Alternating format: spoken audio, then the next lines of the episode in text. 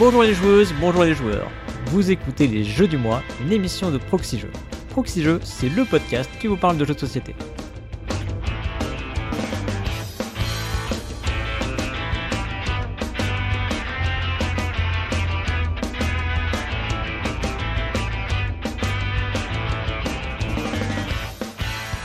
Je suis Cyrus et j'accueille un nouveau chroniqueur dans ce format. C'est l'un des plus énigmatiques de l'équipe. Non, pas que vous ne sachiez rien de lui. Bah non, parce qu'on a eu euh, l'émission des 10 ans là récemment, donc euh, maintenant vous savez plein de choses sur lui. Il vous a révélé euh, ses plus grands secrets. Non, c'est énigmatique au sens où c'est lui qui vous propose des énigmes tous les mois dans les chroniques. Vous avez bien sûr reconnu Cargo Toaster. Salut Cargo. Salut Cyrus, comment ça va? Mais ça va très bien. Écoute, je suis très content de t'accueillir dans cette émission. Eh ben, je suis, je suis ravi d'être là. On en parlait dans l'émission des, des 10 ans, justement, que ce format, il allait euh, sûrement évoluer, et puis on allait voir euh, de plus en plus de, de chroniqueurs de l'équipe. Et eh ben voilà, t'en es là. Encore une démonstration s'il y en avait besoin. Donc, euh, Cargo, bienvenue dans cette émission. Ah, les jeux du mois, c'est un format qui m'a toujours fait rêver, donc. Ça y est, y est. J'y suis. On va commencer par remercier les tipeurs, ceux qui nous aident à réaliser ce podcast. Allez, je te laisse faire le premier wagon. Avec plaisir. Donc nous remercions Guy Berlef, Fadi, Tonton Lolo73, Chris, Cthulhu77, Traveler, Volvi, Tonio la Machine, Cédric, Znokis, Giberamon, Benji LB. On remercie également Tuff, Siro, Otto, PF, Volring, Hortanelli, Cédrix, Austrasier, Xavier, Fabrice145, Arakin, Captain Minouz et Kinarbre. Et on remercie également La Caverne du Gobelin, notre partenaire depuis quelques mois maintenant. La Caverne du Gobelin, c'est trois boutiques à Metz, Nancy et Pont-à-Mousson. Mais c'est surtout une boutique de vente de jeux de société en ligne sur cavernedugobelin.com. On va revenir rapidement sur l'émission précédente qui avait été animée par euh, Twin et Paul Gara, dans laquelle euh, Twin nous présentait le dilemme du roi et Paul Gara avait présenté Codex Naturalis. Alors d'abord, on va remercier euh, tous celles et ceux qui nous ont laissé de gentils commentaires, et en particulier bah, des gentils commentaires pour euh, les deux présentateurs et tatrices de, ce mois, donc Twin et, Twin et Paul Gara. Ouais, donc c'était un super épisode. Hein. Moi, ça m'a donné bien envie d'essayer le, le dilemme du roi. J'attends j'attends qu'on puisse à nouveau se déplacer. Ouais, bah euh, je crois qu'on a une partie qui est prévue ensemble en fait. Ah ouais, c'est ça, c'est ça. Et Codex Naturalis, euh, figure-toi que moi je l'ai acheté pour un copain pour son anniversaire il y a genre euh, plein de mois. Et je mhm. lui dis s'il m'écoute, mais je sais qu'il n'écoute pas Proxy Jeux, donc voilà. Et tu l'as reçu pour ton anniversaire et il est chez moi emballé depuis très longtemps. ah, c'est sympa. il l'aura pour l'anniversaire l'année prochaine. Peut-être, j'espère pas quand même. J'espère pas. Bon, ensuite, on a euh, GXL78 qui, euh, qui passait une petite annonce. Mais bon, je trouvais ça rigolo. Alors, euh, tant qu'à faire, on, va passer la petite annonce pour lui. Donc, il cherche des joueurs ou des joueuses sur Saint-Germain-en-Laye, en particulier pour jouer au Dilemme du Roi. Donc, si ça vous dit que vous habitez Saint-Germain-en-Laye, bah, allez faire un tour dans les commentaires, vous lui répondez. Et puis, comme ça il va trouver un joueur ou une joueuse euh, pour euh, l'accompagner à sa table et éventuellement aussi pour d'autres jeux. Donc euh, n'hésitez pas à aller faire un petit tour dans les commentaires. Pour faire la petite chanson, c'était comment C'était pas Danny Briand qui chantait ça? Viens, viens à Saint-Germain. Ah, je crois que c'était Saint-Germain-des-Prés. Ça doit être un truc comme ça. Mais ça doit pas être Saint-Germain-en-Laye, je crois. c'est pas très très loin. Hein. Ah, je, te, je, je, te laisse le juge, je ne connais pas la géographie parisienne. Enfin, ça reste en région parisienne, quoi. C'est ça que je veux dire. Ensuite, on a Beru qui, euh, bah, lui aussi attend de pouvoir jouer au Dilemme du Roi. Hein. Et euh, surtout, il euh, posait la question de savoir si on connaissait d'autres jeux qui se rapprocheraient du Dilemme du Roi. Euh, il cite euh, Jihad, donc euh, Jihad c'est Vampire The Eternal Struggle, c'est enfin c'est deux noms pour le même jeu. il cite également Twilight Imperium et donc Twin lui répondait, bah, il parlait de Respublica Romana, bah, dont il a parlé dans la chronique justement. Ouais, il a cité Secret Hitler, Dune, Britannia, l'âge de la Renaissance. oui, effectivement, donc Respublica Romana, il le citait vraiment dans le canon, je dirais, de, du dilemme du roi, parce que c'est vraiment euh, ce qu'il appelait euh, de la politique et en même temps sous l'angle de l'hypocrisie. Euh, donc ça, c'est ce qu'il retrouve dans Respublica Romana. Après, il cite d'autres jeux, donc ceux que tu as cités, hein, Secret Hitler, etc.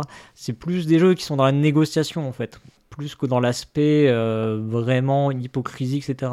C'est, il s'appuie plus sur des mécaniques de négociation. Là, du coup, on peut citer aussi bah, des jeux comme Diplomatie, Senji, Chinatown. Euh, et puis on, peut aller plus loin, on peut aller sur des jeux comme euh, Bonanza en fait, qui sont des jeux de négociation en fait. Quoi. Mm. Euh, mais du coup on est dans des styles différents. Il n'y a plus le côté politique quoi.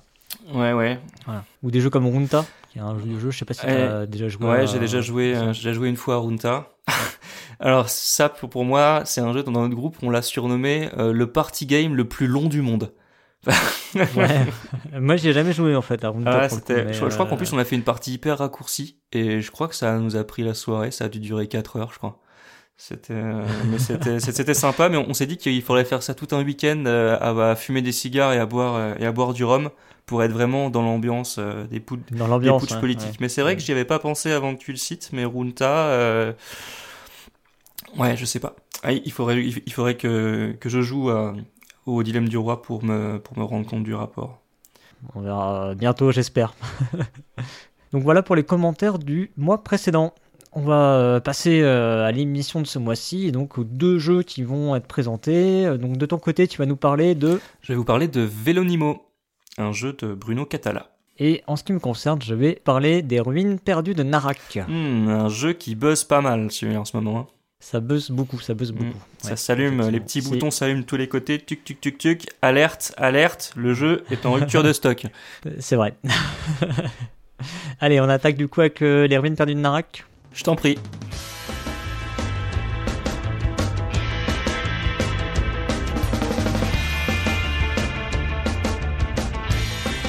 Alors, Les Ruines perdues de Narak, c'est un jeu de Mine et Elwen. Donc, euh, les, les auteurs et autrices sont présentés avec leur pseudo.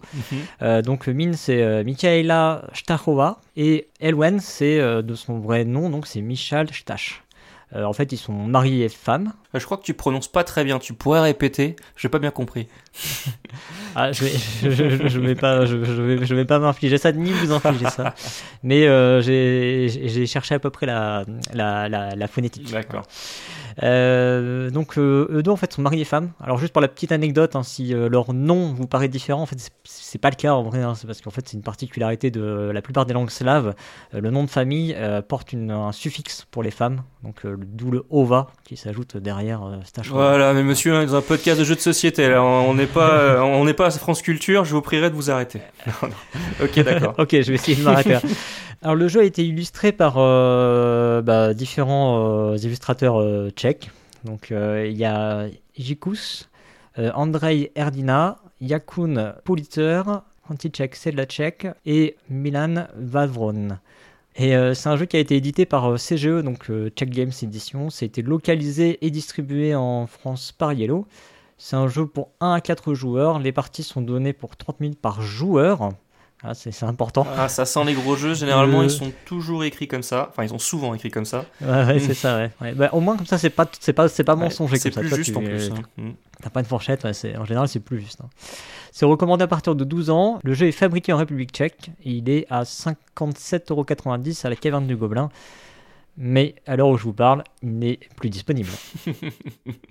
Ah, pourtant il était resté quand même assez longtemps, il était en rupture dans d'autres boutiques, il devait avoir un joli stock.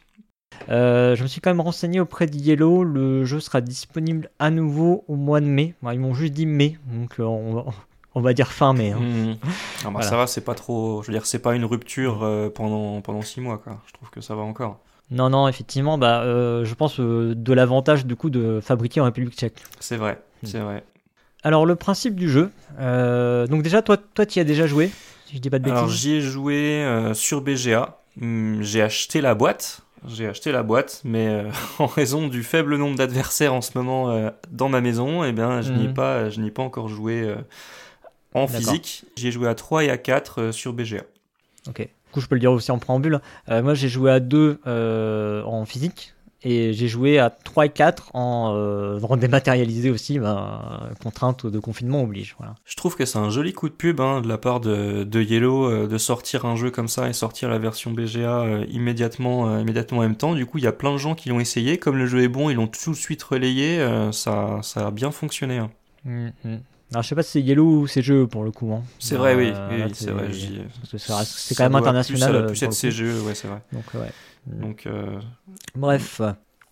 Donc, euh, les ruines perdues de Narak, que j'appellerai euh, Narak par la suite. Alors, à savoir que euh, le nom d'origine, c'était euh, Lost Ruins of Arnak. Du ouais. coup, euh, vous noterez qu'ils ont changé le nom de Ouais, l'île. ils avaient sûrement peur Bon. des blagues en France. Dire oh mais ce jeu c'est de l'arnaque. bon voilà, c'est fait. Euh, donc nous allons partir explorer l'île perdue de Narak. Mhm. Alors on se situe, euh, je pense qu'on est euh, au début du XXe siècle, en tout cas on va dire dans le premier tiers, on va dire sûrement du XXe siècle. On est dans une ambiance un peu Indiana Jones, avec Ouais, voilà, avec plutôt des archéologues euh, carrément fantasmés. Hein. C'est euh, c'est pas le c'est pas l'archéologue qui est dans son laboratoire, qui travaille sur des données euh, archéologiques. Non, non, c'est. on n'est pas avec les petits pinceaux en train de creuser en train de creuser la terre, pas du tout. Hein. Non, non, non, on est on est des vrais aventuriers quoi. C'est vraiment le canon d'Indiana Jones. Là, j'ai la machette dans une main et puis la boussole dans l'autre. Hein. Ouais, c'est ça. Alors, le jeu, en fait, bah, très simplement, il va essentiellement mêler deux mécaniques euh, c'est le deck building et le placement d'ouvriers. Donc euh, là, je vous ai presque tout dit, euh, en tout cas pour les, grandes lignes. Bon bah très bien, c'est à moi, je te remercie. Bah je t'en prie, voilà. C'était court. ah c'était bien, c'était bien. Mais je vais peut-être peut dire ce qui est bien, ce qui n'y a pas de bien. ah vas-y, je t'écoute, dis-nous en plus, dis-nous en plus. Allez, alors, bon, pour expliquer quand même très rapidement le, le jeu, on va jouer 5 manches. au début de chaque manche, on va piocher 5 cartes dans notre paquet qui en a 6 au départ. Alors déjà, ça, ça paraît assez pingre hein, déjà. Alors, rien qu'à la lecture des règles, moi je me suis dit, oulala, mais il va se passer quoi dans le jeu? Parce que euh, on me dit que c'est du deck building, mais j'ai 6 cartes au début, je vais piocher 5 cartes par manche. Alors j'ai relu 3 fois hein, par manche, il y a 5 manches. Tu fais, Ça fait léger, effectivement. Ouais, ça fait, ça fait très très léger. Euh, donc on sent déjà qu'il y a un petit côté un peu radin là, sur le, sur le ah, côté deck building, tu vois. C'est sûr que le deck à Dominion, il tourne un peu plus que ça. Ouais. Mm. Euh, donc on va faire 5 manches comme ça et euh, durant chaque manche on va réaliser chacun notre tour une action qu'ils appellent une action principale et puis on va pouvoir faire aussi des petites actions gratuites, euh, j'y reviendrai. Et on va faire ça donc jusqu'à ce que tous les joueurs et joueuses aient passé. Mhm. Alors dans les actions principales, on va pouvoir explorer des nouveaux lieux. Donc là, on a le côté exploratoire. on va retourner des tuiles et puis on va pas forcément savoir ce qu'il y a en dessous. Ça, c'est la façon pose d'ouvrier, ça. Ouais, exactement. Ça, c'est une, une composante pose d'ouvrier. On va également euh, réaliser l'action d'un lieu. Là aussi, c'est de la composante pose ouvrier. En gros, c'est un lieu qui d'ores et déjà exploré. Alors, il y a des lieux au départ qui sont euh, ouverts. Euh, on va déjà pouvoir aller dessus. Puis il y a les lieux qu'on va explorer. Ensuite, on pourra retourner dessus pour faire l'action du lieu. Donc, c'est encore une composante pose ouvrier. On va pouvoir acheter des cartes. Là, c'est composante deck building. Jouer une carte de sa main. Donc, il y a certaines cartes qui coûtent une action. donc, ça aussi, c'est composante deck building. On va pouvoir maîtriser un gardien. Là, c'est plutôt aussi de la composante pose d'ouvrier, mais euh, à retardement, parce que il va falloir être déjà placé sur une case, et ensuite on va faire une action pour maîtriser un gardien. Donc en gros, quand on explore, on va faire apparaître un gardien. Et euh, donc c'est un gardien de l'île, c'est une sorte de monstre, une créature gigantesque. Euh, donc là aussi, on est très dans quelque chose de très fantasmé. Hein. c'est quelque chose de pas magique, mais de fantastique, quoi je découvre un lieu et il y a un monstre gigantesque qui se cache derrière le trésor que je, viens de récupérer. C'est ça, ouais, exactement. Mm. Quelqu'un qui, qui, garde le lieu en tout cas. Donc on va pouvoir effectivement maîtriser ces gardiens et enfin on va pouvoir avancer sur la piste de recherche. Donc là c'est plus tu vois, le, côté euh, j'ai mon pinceau et je, cherche des traces d'une civilisation perdue. Quoi. Mm. Tu mentionnais que c'était radin sur le deck building. Je crois que c'est aussi radin sur la pose d'ouvrier. C'est vrai parce que euh, tu as raison de le préciser, on a deux archéologues uniquement, et donc on va pouvoir euh, bah, faire deux actions de pose d'ouvrier en fait dans, le, dans, la manche. On va pas pouvoir en, avoir plus. Et euh, les cartes, alors on en aura 5, mais il y a des actions qui permettent d'en piocher d'autres. Donc en fait, généralement, on va jouer plus que 5 cartes dans un tour. Si on sait bien débrouiller. Voilà. à la fin de la partie, bah, on va regarder le joueur ou la joueuse qui a le plus de points, c'est ce joueur ou cette joueuse donc qui remportera la partie. Alors les points, globalement, on les fait sur la piste de recherche, mhm. qui est, alors je l'ai pas dit, mais c'est une sorte d'arbre entre guillemets. Enfin, en gros, il y a des chemins qu'on va emprunter. Euh, il y a des, disons qu'il y a des, espèces de, de, voies. Euh, ouais, comme des voies, quoi. Je sais, sais pas trop comment dire, mais en gros, pour passer d'un palier à un autre, on va avoir euh, des chemins. Donc, euh, il y a des fois, on a deux chemins qui s'ouvrent, des fois, il y en a qu'un. il faut payer des ressources pour passer ces, étapes. C'est ça, c'est une sorte de, c'est une piste où on va progresser de bas en haut. On commence au début de la partie, et puis plus on va haut, plus on va récupérer à la fois des bonus et des points de victoire, quoi. On a deux pions dessus, donc il y a deux niveaux de bonus et deux niveaux de points, quoi. Oui, voilà, ouais. Hmm. Bon, j'irai pas trop dans ces détails-là, hein, parce que bon, le, jeu est dense, mais euh, effectivement, il y a plein de petites subtilités euh, sur lesquelles je passerai. Mais bon, on verra s'il y a des, euh, intérêts. Hein, N'hésite pas à, rajouter effectivement des points si tu vois quelque chose d'intéressant en termes de, gameplay ou, autre. Donc je disais les points donc sur la piste de recherche effectivement comme tu l'as dit avec les, les, deux niveaux qui vont rapporter des points. Il y a les gardiens qu'on va maîtriser qui vont rapporter des points. Quand on explore on récupère des idoles donc, mhm. des petites statuettes, on va dire, si vous voulez, euh, qui font des points, et les cartes également font des points, qui sont plutôt des petits points, mais euh, qui font des points malgré tout. Et puis quand on est aussi en haut de la piste de recherche, on peut continuer à rechercher et gagner des tuiles qui font des points. voilà. Mhm, en gros, euh, c'est tout ça qui va faire des points à la fin. Ça fait une, une petite salade, mais c'est pas de, c'est pas du tout, c'est pas du tout un jeu à la Feld. Hein. C'est pas... pas... de la grosse salade, mais c'est quand même une salade parce que je trouve que peu importe ce qu'on fait, on va toujours quand même récupérer des points euh, plus ou moins bien en fonction de la façon dont on joue, mais il n'y a pas d'action qui est nulle en fait, je trouve. T'as as des actions quand même qui sont vachement moins bonnes que d'autres quoi. Dans la combinaison, dans l'optimisation en fait. Le côté optimisation fait que effectivement tu peux faire des trucs qui sont pas très pas très bons quoi. Bon bref. Euh, alors ce qu'il faut savoir c'est que c'était une vraie volonté du couple d'auteurs hein, donc de, de mêler le deck building et le placement d'ouvriers. Donc il y avait vraiment cette idée de dire on va faire un jeu qui mélange ces deux mécaniques qui sont, je pense qu'on peut le dire, plutôt à la mode euh, depuis un moment, mais en tout cas qui, sont toujours, euh, toujours deux mécaniques qui sont très prisées des joueurs. Est-ce que c'est est -ce c'est à la mode ou est-ce que c'est vraiment tellement utilisé que certains joueurs peuvent se dire oh encore un placement d'ouvrier, oh encore un deck building? Je, pense qu'il y en a beaucoup qui se disent ça, effectivement. Donc là, mélanger les deux, est-ce que ça va faire quelque chose de bien, du coup hein, C'est ça, la question qu'on peut se poser. Si je prends deux trucs que je connais et que je les mélange, est-ce que ça fait une nouvelle recette que les gens aiment? Voilà, bah, on, va, on, va, regarder ce que ça donne dans Narak. Euh, alors, c'est pas le premier jeu à faire ça. Hein. Ah. Il y a déjà d'autres jeux qui ont euh, mélangé le deck building et la pousse d'ouvrier. Euh, alors on en parlait tous les deux avant l'émission, tu avais cité euh, Lewis et Clark, euh, effectivement. À la seule différence que Lewis et Clark, c'est de la pose d'ouvriers où déjà tu as plus que deux, que, que, deux ouvriers et où tu vas les perdre aussi. Mais c'est pas du deck building, c'est du hand building, ce qui fait que tu as une main que tu vas récupérer à chaque fois que tu vas pouvoir récupérer toutes tes mm, cartes. Mm. Donc moi je parlais uniquement au niveau, au niveau mécanique. Mm. Je note quand même pas mal de similitudes, notamment dans l'usage des cartes qui vont, euh, qui vont pouvoir, comme dans Narak, s'utiliser de plusieurs façons différentes. Ouais, voilà. ouais. Hmm. Il y a pas mal de points communs, en fait, euh, mécaniquement parlant, avec Lewis et Clark, sauf qu'au final, on a quand même des jeux avec un feeling très très différent. Euh, il y a Copycat également de Friedman Freeze qui est peut-être beaucoup plus proche finalement de, de Narak parce qu'il bah, y a aussi du deck building et du placement d'ouvriers. C'était vraiment la volonté de Friedman Freeze de, de mêler ces deux mécaniques. Il y en a même une troisième du coup là j'ai oublié là, mais voilà. Euh, j'en ai, fait une partie il y a, longtemps. Euh, mais de mémoire, euh, il y, a, il y a beaucoup plus de similitudes avec Copycat qu'avec du Lewis et Clark. Quoi. Ah, je, pourrais, je pourrais pas te dire, je n'y ai pas joué.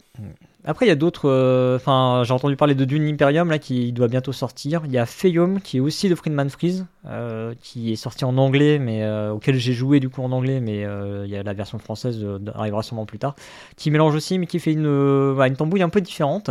Mm. vraiment, la caractéristique de Narak, c'est que en fait, on l'a dit, c'est que la pousse d'ouvrier, elle est vraiment très minimale. Il n'y a que deux ouvriers et le deck building aussi est très minimal parce que tu, tu, vas brasser peu de cartes dans la partie. En fait, tu vas pas du tout faire tourner ton paquet comme dans la plupart des jeux de deck building. C'est du coup, on a vraiment une sensation assez différente. Alors, la pousse d'ouvrier reste de la pousse d'ouvrier, c'est juste qu'elle est un peu radine, quoi. Tu vois, c'est vraiment, il y a, y a, que deux ouvriers. Le deck building, euh, il a aussi la particularité qu'il joue pas avec, enfin, il joue moins avec le hasard que la plupart des deck building, parce que tu vas pas mélanger. Euh, enfin, tu sais que les dernières cartes que tu as achetées, tu vas vraiment les repiocher. Euh, c'est les prochaines cartes que tu pioches, quoi. Là, les deux mécaniques, c'est les deux mécaniques principales, mais en réalité, il y a plein d'autres aspects dans le jeu. Il y a aussi euh, de la gestion de ressources. Donc, effectivement, il va falloir optimiser le gain de ces ressources et leur utilisation. Il y a du hasard dans le jeu. Euh, il en est effectivement pas exempt dans le côté pioche, euh, mais en fait, ce que je dis simplement, c'est qu'il y a moins de hasard que dans la plupart des deck building parce que tu as une maîtrise sur une partie des cartes. tu, mélanges pas un deck, tu, mélanges pas un deck de 30 cartes, effectivement. voilà. Il y a donc il y a, du hasard autant effectivement sur la pioche de certaines cartes hein, euh, que sur les lieux qu'on va révéler explorer, Mhm. donc on sait pas Mhm. ce qu'il va y avoir en dessous. Pour autant, on va quand même gagner les ressources qu'il va y avoir dessus, mais on sait C'est pas, on sait pas ce qu'il va y avoir. Moi, j'aimerais Euh, beaucoup avoir un joyau pour pouvoir passer un niveau de recherche. Allez, je tente un petit coup là-dessus. Bam Ah non, j'ai deux pièces, ça me sert absolument à rien. Bon, bah, qu'est-ce que je Et fais surtout maintenant que du coup, on révèle les gardiens. Et ce qu'on n'a pas dit, c'est que les gardiens, euh, si t'es encore dessus à la fin de la manche, tu prends une carte euh, qui est plutôt négative, hein, qui est même carrément négative. C'est des cartes de peur. Euh, Mhm. Et donc ça, ça va handicaper le, le deck. Donc là aussi, on retrouve, on va retrouver aussi des composantes qui sont euh, communes dans les jeux de deck building. C'est euh, ces cartes né- néfastes, négatives, Ouais. et aussi la possibilité de se débarrasser d'une partie de ces cartes. C'est exact, ouais. Parce que les, les, la spécificité des cartes peur, donc elles viennent là, comme tu l'as dit, pour pourrir le deck. Hein, c'est des cartes qui rapportent des points en moins et qui servent, qui servent très peu. Mais ce qui est plutôt sympa, je trouve, c'est qu'elles arrivent directement dans ta zone de jeu. Et si le joueur s'est bien débrouillé, il peut s'en débarrasser tout de suite. Ouais. mm. Il y a, il y a plein, il y a plein d'aspects très très malins dans le jeu en fait. hein. Euh, voilà, on, on a cité déjà pas mal de choses.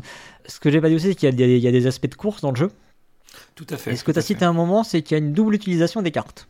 Exactement. Vas-y, je te laisse. Donc si je euh, récapitule les- sur les aspects mécaniques, euh, donc on a de la pose d'ouvrier, on a du Mhm. deck building, on a de la gestion de ressources, Mhm. on a de la, enfin on a des aspects de course, Ouais, on a malgré tout euh, du hasard, un petit peu. Euh, on a de, de l'aspect un peu exploratoire, voilà, qu'on va plutôt mettre sous le, sous le joug du hasard.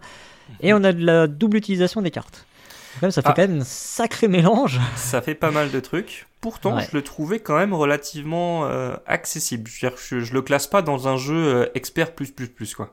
Non, parce qu'en fait, c'est assez distillé. Alors, euh, je, je présente ça comme, de, comme des mécaniques, hein, mais bon, la gestion de ressources, on va retrouver ça dans plein de jeux au final. hein. Euh, les, des aspects de course, c'est juste pour donner euh, un. Enfin, l'éventail en fait des, des sensations qu'on peut ressentir dans le jeu en fait. D'accord. Et enfin, si tu veux, on peut, on peut se demander si euh, ça reste quelque chose de digeste quand même comme jeu. Et euh, c'est là que je trouve que Narak est assez fort. C'est que malgré tout ce mélange, bah, déjà, déjà le mélange prend, c'est-à-dire que ça, ça fonctionne, c'est-à-dire que vraiment euh, l'alchimie fonctionne. T'as vraiment euh, une belle alchimie déjà entre la pose d'ouvrier d'une part et le deck building, mais en Mhm. plus même l'ajout de toutes ces petites mécaniques autour fonctionne. C'est-à-dire qu'en fait toutes ces petites mécaniques qui sont autour, elles viennent même, je pense, aider le, la, la fusion de ces deux mécaniques principales. Ouais, c'est vrai. C'est vrai que j'ai pas l'impression qu'il y ait plusieurs choses séparées. Ça forme vraiment un mélange homogène en fait. Ouais, ouais. Et euh, ce qui est drôle, c'est du coup, bah, en fait, c'est un peu comme si on avait une nouvelle mécanique, même si c'est pas vraiment le cas, hein, mais c'est comme si finalement on avait une nouvelle proposition à partir de ces deux mécaniques-là. Euh, ce qui est intéressant, c'est de voir que au final, c'est quand même ni vraiment un jeu de pose d'ouvrier, ni vraiment un jeu de deck building, parce que alors autant en termes de pose d'ouvrier, on reste quand même, euh, ce que je disais, ça reste quand même bon, de la pose d'ouvrier, euh, parce que euh, tu prends un truc, tu le mets, ça fait une action. Bon voilà. Mais même Mm. avec ça, ils arrivent à mélanger parce qu'il y a aussi le côté maîtrise des gardiens qui fait qu'il faut que tu sois déjà placé pour pouvoir faire un truc. Donc c'est-à-dire qu'en fait, ton action va pouvoir faire éventuellement deux choses. Mais il y a aussi une, euh, une composante qu'ils ont beaucoup modifiée. C'est plutôt sur l'aspect deck building. Parce que sur l'aspect deck building, normalement, quand tu joues un tour, en fait, tu vas jouer toutes tes cartes. Et, euh, et ensuite, tu ramasses tout et tu mélanges en gros. Quoi. Et là, en fait, ils ont pris vraiment un parti différent parce que justement, pour faire fusionner ces deux mécaniques, il fallait, euh, bah, il fallait que tu joues soit sur le tempo de l'une, soit sur le tempo de l'autre finalement. Parce que c'est quand même des mécaniques qui ont un tempo qui est pas du tout le même. Parce que toi, c'est la pose d'ouvrier, c'est une action par tour. Donc soit tu Mhm. disais, bah, je vais avoir plein d'ouvriers, je vais faire plein, plein de pauses et je vais les agrémenter avec des cartes. Soit tu faisais le contraire. Et donc eux, ils ont fait effectivement le contraire. C'est-à-dire qu'en fait, ils ont dit, bah, tu vas poser une carte par tour. Comme Mhm. tu fais une action d'un ouvrier par tour. Donc le tempo, il est plus dans celui d'un jeu de pose d'ouvrier que dans celui d'un deck building. On n'a pas un jeu nerveux comme la plupart des deck building sont, tu vois. Alors si on veut vraiment rentrer dans les détails du jeu, il est possible de faire une pause d'ouvrier sans, activer une carte avec certains pouvoirs des assistants dont on n'a pas parlé. Mais bon, c'est vraiment trop les détails. Mais sinon, je suis assez, je suis assez d'accord avec toi. J'arriverai même pas à le définir comme un jeu de, de deck building ou de pause d'ouvrier tellement je trouve que le mélange, euh, le mélange est bien fait Hmm. et que c'est minimal dans les deux. Autant, on le comparait tout à l'heure à Lewis et Clark, pour moi Lewis et Clark c'est plus un jeu de hand management que de pose d'ouvrier. Autant là, je pourrais pas dire que, que Narak c'est un jeu de c'est un jeu de deck building. Donc je Mm. trouve qu'ils ont vraiment subtilement fait le mélange et ça, ça se passe très bien. Tu le dis bien en fait parce que quand on regarde les, euh, les autres jeux qui ont précédé, qui ont tenté de, la, de mettre les deux mécaniques, finalement bah, tu as une mécanique qui prend le pas sur l'autre. Et là, pas vraiment. Et euh, c'est assez, euh, c'est assez chouette à ce niveau-là. Après, alors en fait, je vais, je vais être honnête avec vous, j'avais vraiment beaucoup envie de parler de ce jeu parce que euh, de une, il buzz. Et, Ah, Ça buzz beaucoup. et je le trouve assez, assez fantastique au niveau de, de- du game design. Voilà, je trouve que voilà, bon, je l'ai assez dit. En revanche, je dois quand même confesser un truc, c'est qu'en fait, euh, bah, moi, ça m'émoustille pas beaucoup en fait. Quoi. Parce Ah que la nouvelle sensation que ça produit, ok, l'alchimie elle est réussie, mais euh, alors c'est beaucoup plus subjectif hein, que le reste. Hein. Euh, le reste c'est plutôt de l'analyse et euh, je pense relativement objectif. Euh, là c'est plutôt du ressenti. Moi ça me ça me transcende pas beaucoup. On arrive quand même sur un jeu qui est beaucoup sur de l'optimisation, Carrément. dans lequel le, le tempo de tes actions va avoir un, un rôle hyper important parce que quelque part le but c'est de durer le plus longtemps possible dans le tour. Non pas parce que tu vas avoir un avantage sur les autres, mais en fait mécaniquement si tu dures dans le tour ça veut dire que tu fais plus d'actions et que donc tu vas faire plus de choses. Parce que le- les actions globalement elles vont aller vers le développement. C'est-à-dire que plus tu vas faire, euh, chaque action que tu vas faire normalement est un pas vers un peu des meilleures ressources, euh, vers un peu plus de points. Mhm. Euh, donc, bah, globalement, si tu arrives à faire plus d'actions, c'est que tu es plutôt dans la bonne voie. Normalement, plus tu prends de ressources, enfin, soit tu prends des ressources, soit, soit tu prends des points. Généralement, c'est ça. hein. Donc, Ouais, euh, voilà, c'est un peu ça, ouais. Donc, euh, donc, Donc- du coup, bah, tu, tu vas pas régresser en faisant des actions supplémentaires. Du mhm. coup, bah, il n'y a pas trop d'hésitation en général. Si tu peux continuer à jouer, j'ai l'impression qu'il faut continuer à jouer. Après, j'ai pas fait euh, des tonnes de parties, hein. j'en ai fait 5 ou 6. surtout euh, dans, les, dans le contexte actuel, je suis déjà content d'en avoir fait autant.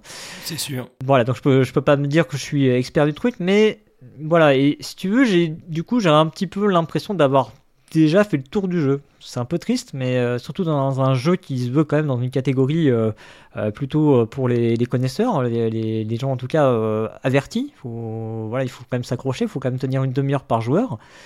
Et du coup, j'ai pas l'impression qu'il y ait finalement tant de voies stratégiques que ça. Si tu veux, quand je regarde les scores à la fin, globalement, dans les parties qu'on a faites, tu arrives à 80. Bon, bah 80, tu te dis, ok, Bon, bah, si t'as, fait. des meilleures parties que nous déjà. Bah, bah, nous, je crois que le meilleur après. plafonner, la, victoire du premier à 3 joueurs, c'était euh, 69. Et à, tro- et à 4 joueurs, c'était 62, je crois. Donc, euh, Enfin, en tout cas, ce que, ce que je veux dire, c'est que.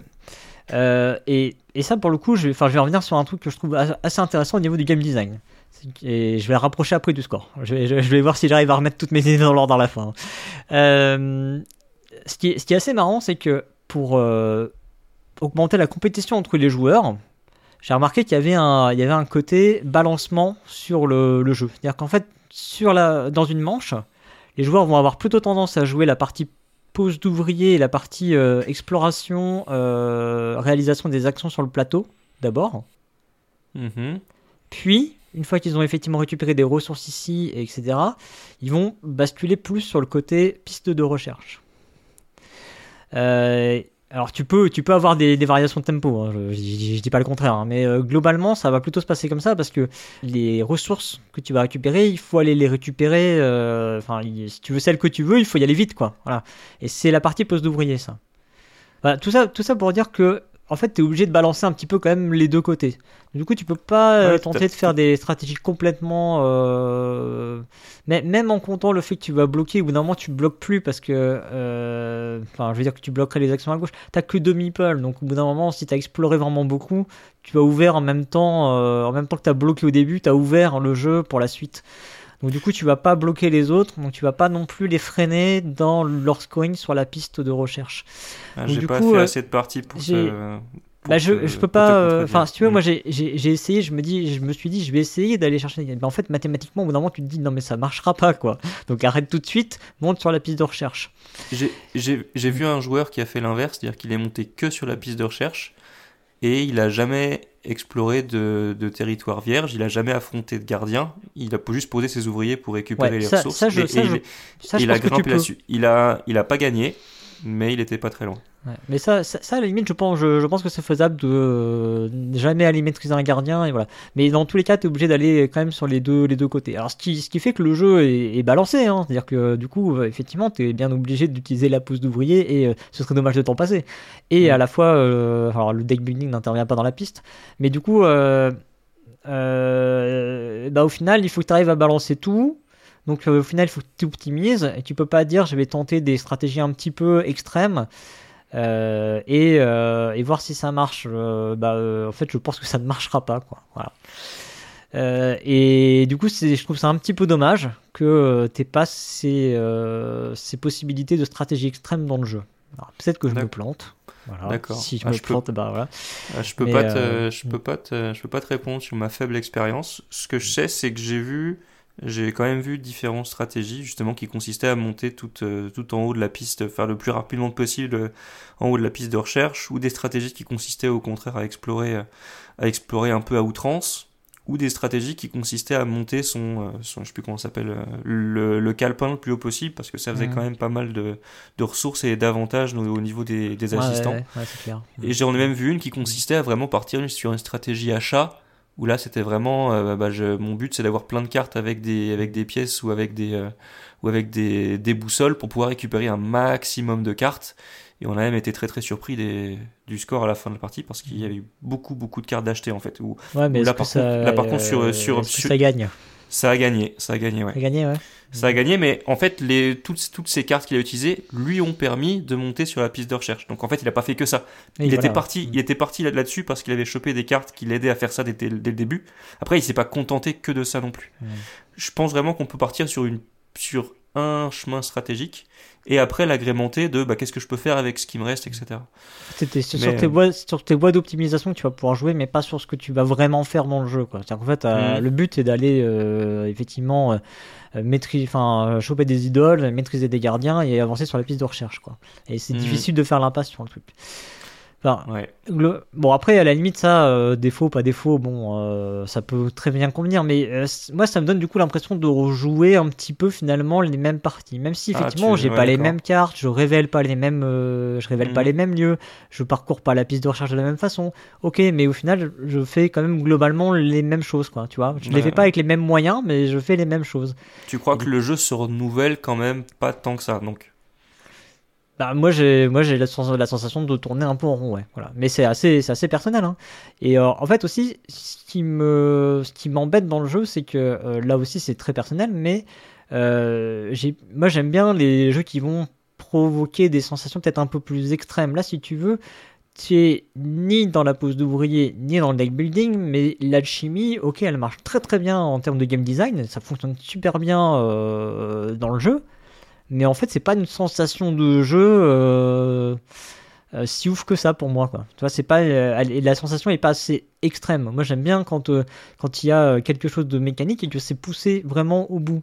Mhm. Je me rappelle avoir joué à Architecte du Royaume de l'Ouest et avoir mhm. détesté parce qu'il y avait il y avait une mécanique que je trouvais vraiment géniale qui était la, la mise en prison des, des, ouvriers et que je la trouvais pas du tout poussée jusqu'au bout en fait quoi en fait, on, pouvait carrément jouer sans. Et du coup, c'était, je trouvais ça dommage.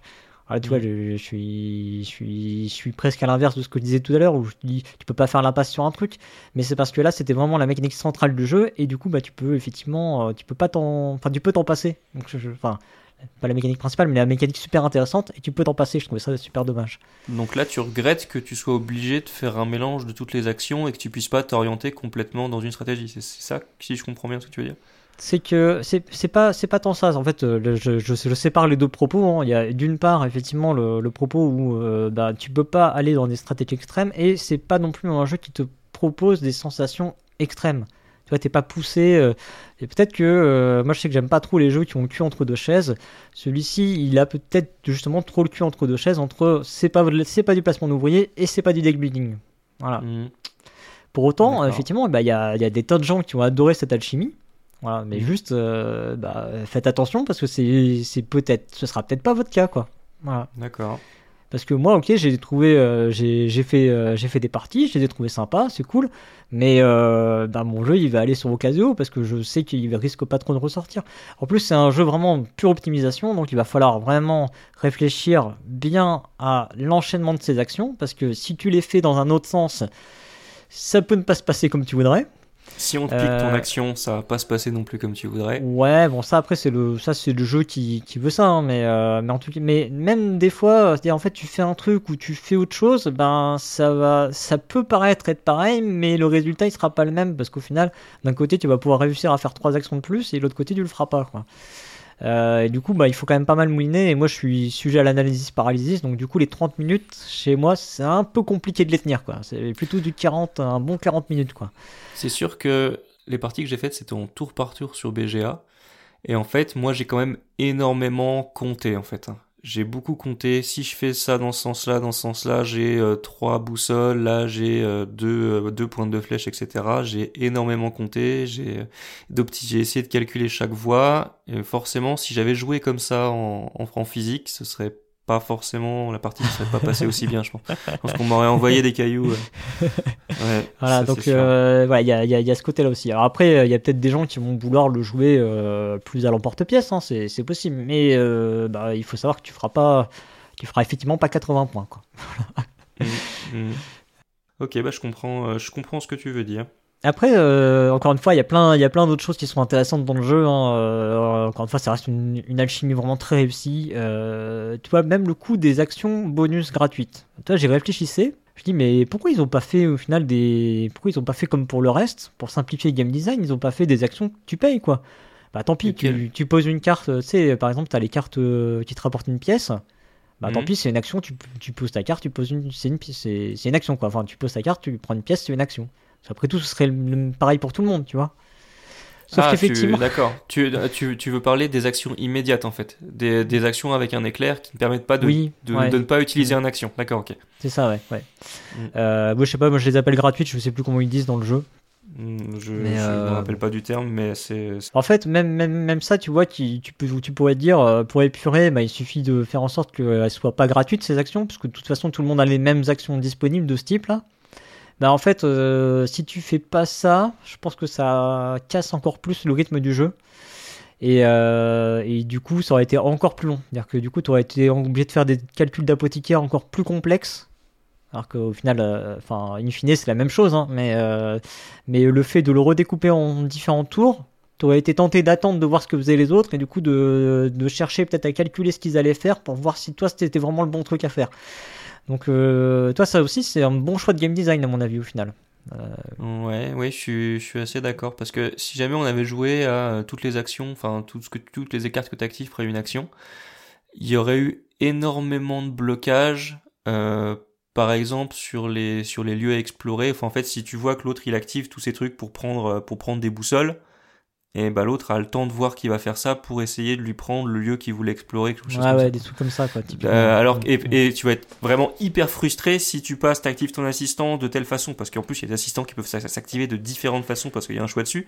Tu, tu, tu fais tes cartes que tu utilises dans cet ordre là pour faire ça et qu'entre temps quelqu'un qui voit ça te prend ce que tu voulais c'est oui ce serait euh, très frustrant mais euh, je trouve que je, je trouve que c'est assez bien dosé en fait. Généralement les actions immédiates sont sont sont des actions plus plus légères généralement qui consiste soit à faire une récolte ou deux peut-être, euh, ou bien à faire des actions spéciales comme redresser un assistant.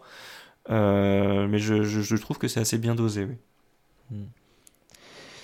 Voilà, euh, globalement, au niveau de l'analyse du jeu, alors on a parlé des aspects d'interaction, c'est plutôt, hein, plutôt de l'interaction indirecte, c'est plutôt, je regarde ce que l'autre va faire pour savoir si c'est le bon tempo pour y aller ou pas, au niveau mm. des petits aspects de course, quoi. En gros, c'est là-dessus que ça va jouer surtout.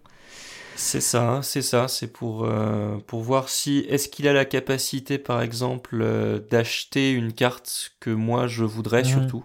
Voilà, ça, par ça, exemple. Ça, je vais beaucoup faire attention aux ressources des autres pour ça, malgré le fait que tu, comme les mains sont cachées, tu peux pas savoir s'il a pas justement, on parlait des, des cartes euh, mm. immédiates, des cartes éclairs qui disent bah voilà moi je pose ma carte je récupère euh, je sais pas je récupère deux boussoles et puis du coup je peux acheter la carte euh, la carte mmh. là mmh. il y a beaucoup de c'est surtout sur le ouais sur euh, sur l'achat que je vois de l'interaction Après, il est très très difficile, enfin très difficile, il est assez difficile en jeu de se rendre compte des points des adversaires, savoir si on est en tête ou pas je trouve que c'est plutôt un bon point parce que ça te permet de savoir, enfin, de, de pas savoir si t'es complètement largué en fait. Ah ouais, moi je trouve que c'est, bah, au contraire, c'est lisible. Hein. Ça pourrait être calculé. Euh... D'ailleurs, sur BGA, il pourrait le calculer parce que tu pourrais très bien retenir les, les points que les des cartes que les joueurs ont récupérées.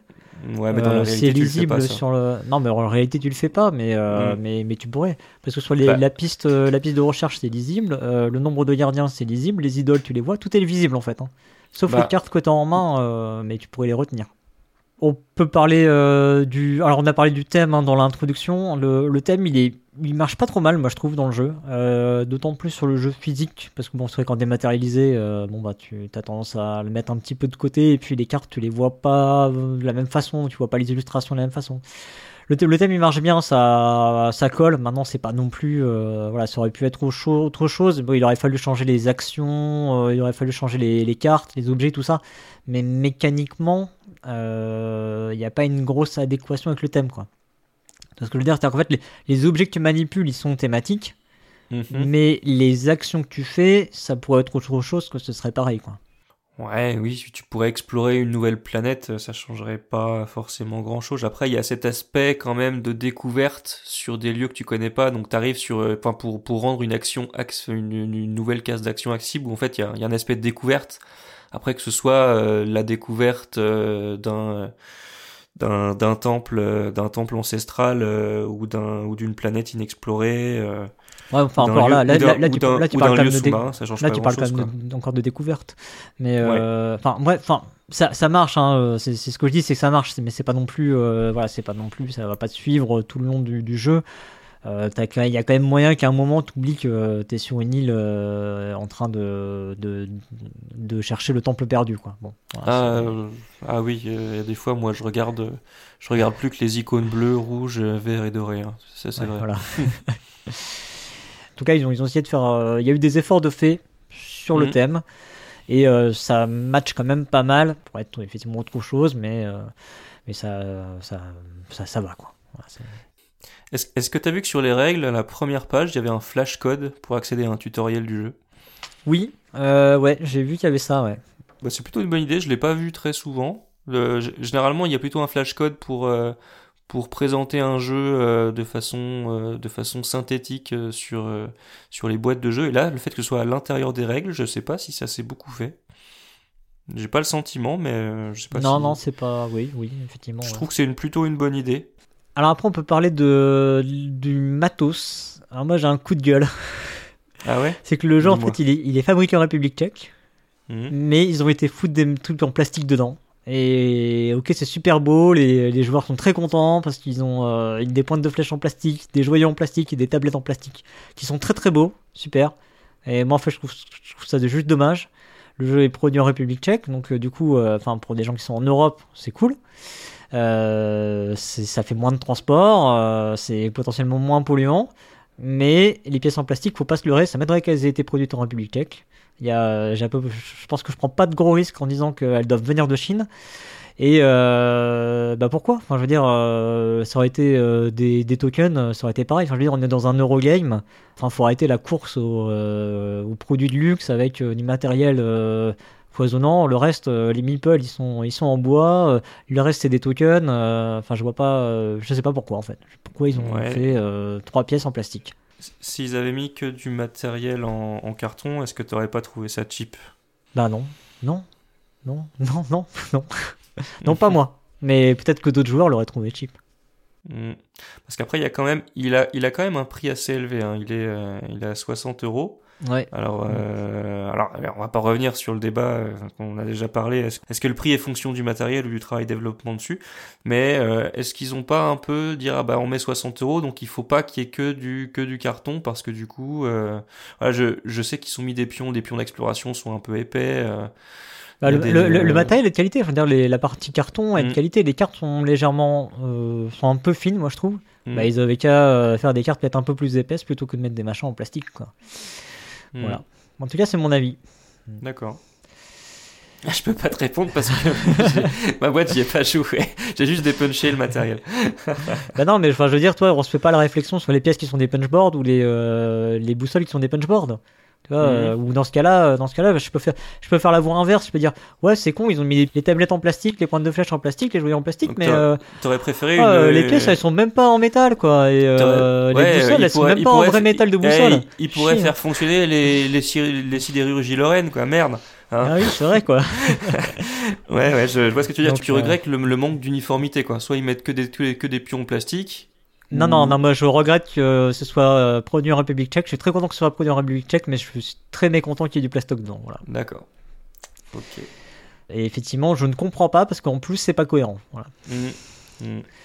Euh, tiens, en parlant de, cohérence, les 12 ans, pour moi, c'est plutôt cohérent parce que le, jeu est quand même ardu, hein, euh, mais plutôt dans l'optimisation, pas trop dans les règles, tu vois. C'est-à-dire que finalement, quand on t'explique les règles, bon, c'est un peu long à expliquer.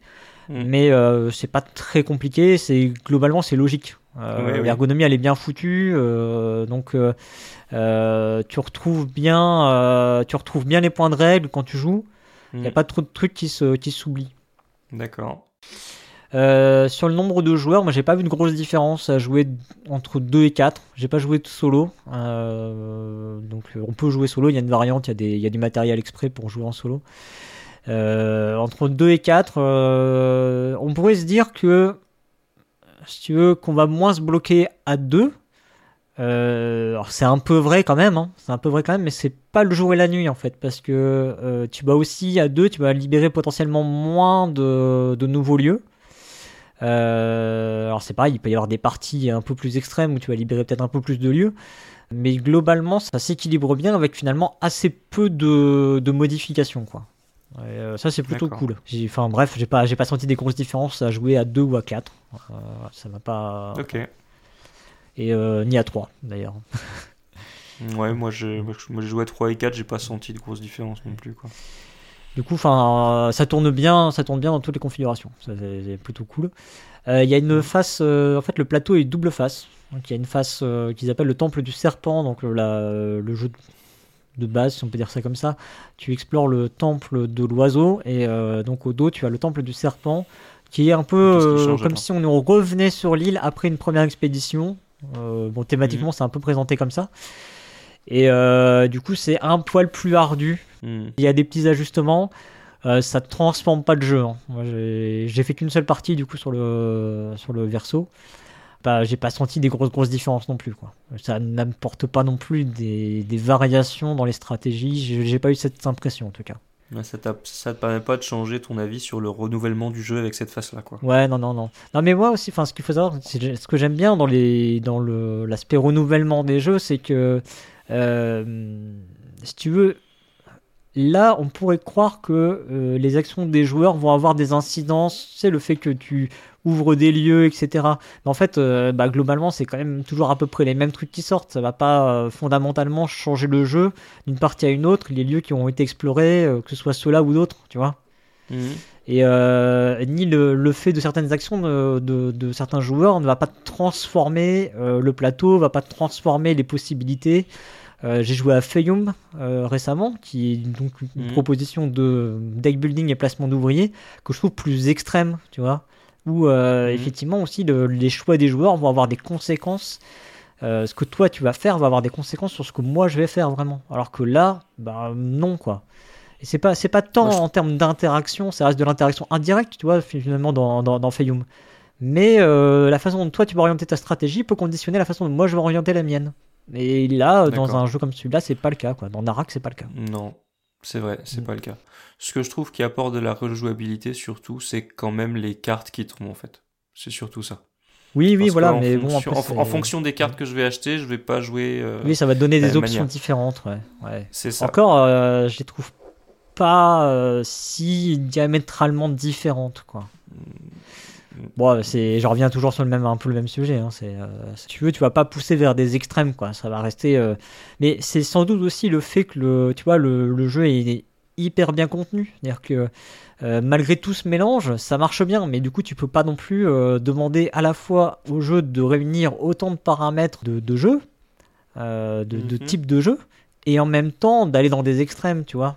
Donc c'est un peu le défaut de sa qualité, je, je pense, hein, je pense. En tout cas, de mon, encore une fois, de mon prisme. Bon, j'ai à peu près tout dit, je vais pas trop me répéter sur la, conclusion. Hein. Euh, ça reste un jeu qui, euh, qui a réussi un mariage entre la pousse d'ouvrier et le deck building, euh, avec une grosse composante d'optimisation qui est très bien réussie. Moi, je le trouve peut-être un peu trop lisse, quoi, en gros. Voilà, c'est ce que, ce que je pourrais lui reprocher.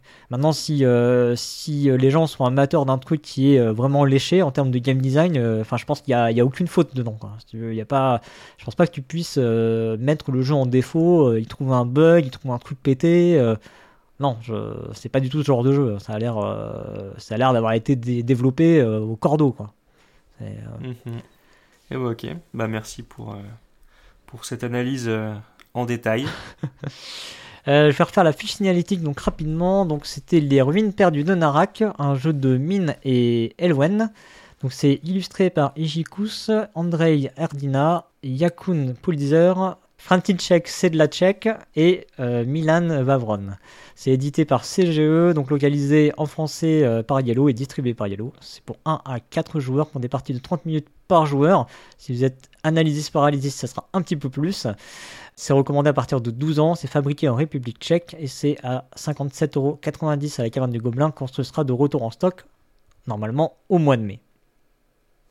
Ouais, bah merci beaucoup. Et je tiens à te, à te féliciter pour l'effort de prononciation. J'ai tenté, je ne garantis pas, euh, mais j'ai fait de mon mieux. moi, je l'aurais fait, à la- je l'aurais fait à la belle française. Je, je trouve que c'est, c'est, c'est remarquable. c'est gentil. Allez, donc je te laisse maintenant nous parler de Vélonimo. On va partir sur un jeu peut-être un peu plus simple. Ah, c'est possible. C'est possible, qu'on débatte un peu moins de l'optimisation, euh, l'optimisation et l'anticipation des, Des actions. des différentes Ouais. actions et des différentes mécaniques.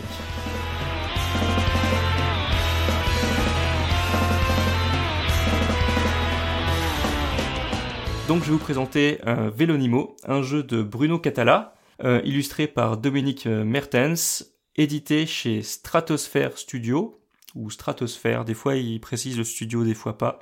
Donc c'est un jeu qui se joue euh, de 2 à 5 joueurs, pour des joueurs de 7 ans et plus. C'est fabriqué en France, Cocorico. Ça coûte 11,90€ chez notre partenaire, la Caverne du Gobelin. Et il est dispo lui? Et ah bah, aux dernières nouvelles, il était dispo. Ouais, c'est ça, c'est ça. Après, peut-être qu'après cette chronique, il le sera plus, ça. Ah, ça, j'en sais ah, rien. on va voir. Alors, euh, le principe du jeu, d'accord? Donc, c'est une course de vélo, une course de d'animaux en vélo. On, le but est de gagner un maximum de courses qui sont représentées par des manches pour engranger un maximum de points et gagner le maillot euh, distinctif du maillot à petit pois carotte. Ah ouais. Eh le maillot petit pois carotte, ça m'a bien fait rigoler. Je sais pas si t'es euh, si t'es un cycliste, euh, si, si tu tu t'y connais en course de vélo ou pas? Euh, ça m'est arrivé de suivre le Tour de France. Ouais. J'aime assez, euh, j'aime assez comme sport au niveau de, au niveau des compétitions comme celle-là en fait, parce qu'il y a beaucoup de stratégies, d'équipes euh, sur des, des grands tours comme le Tour de France.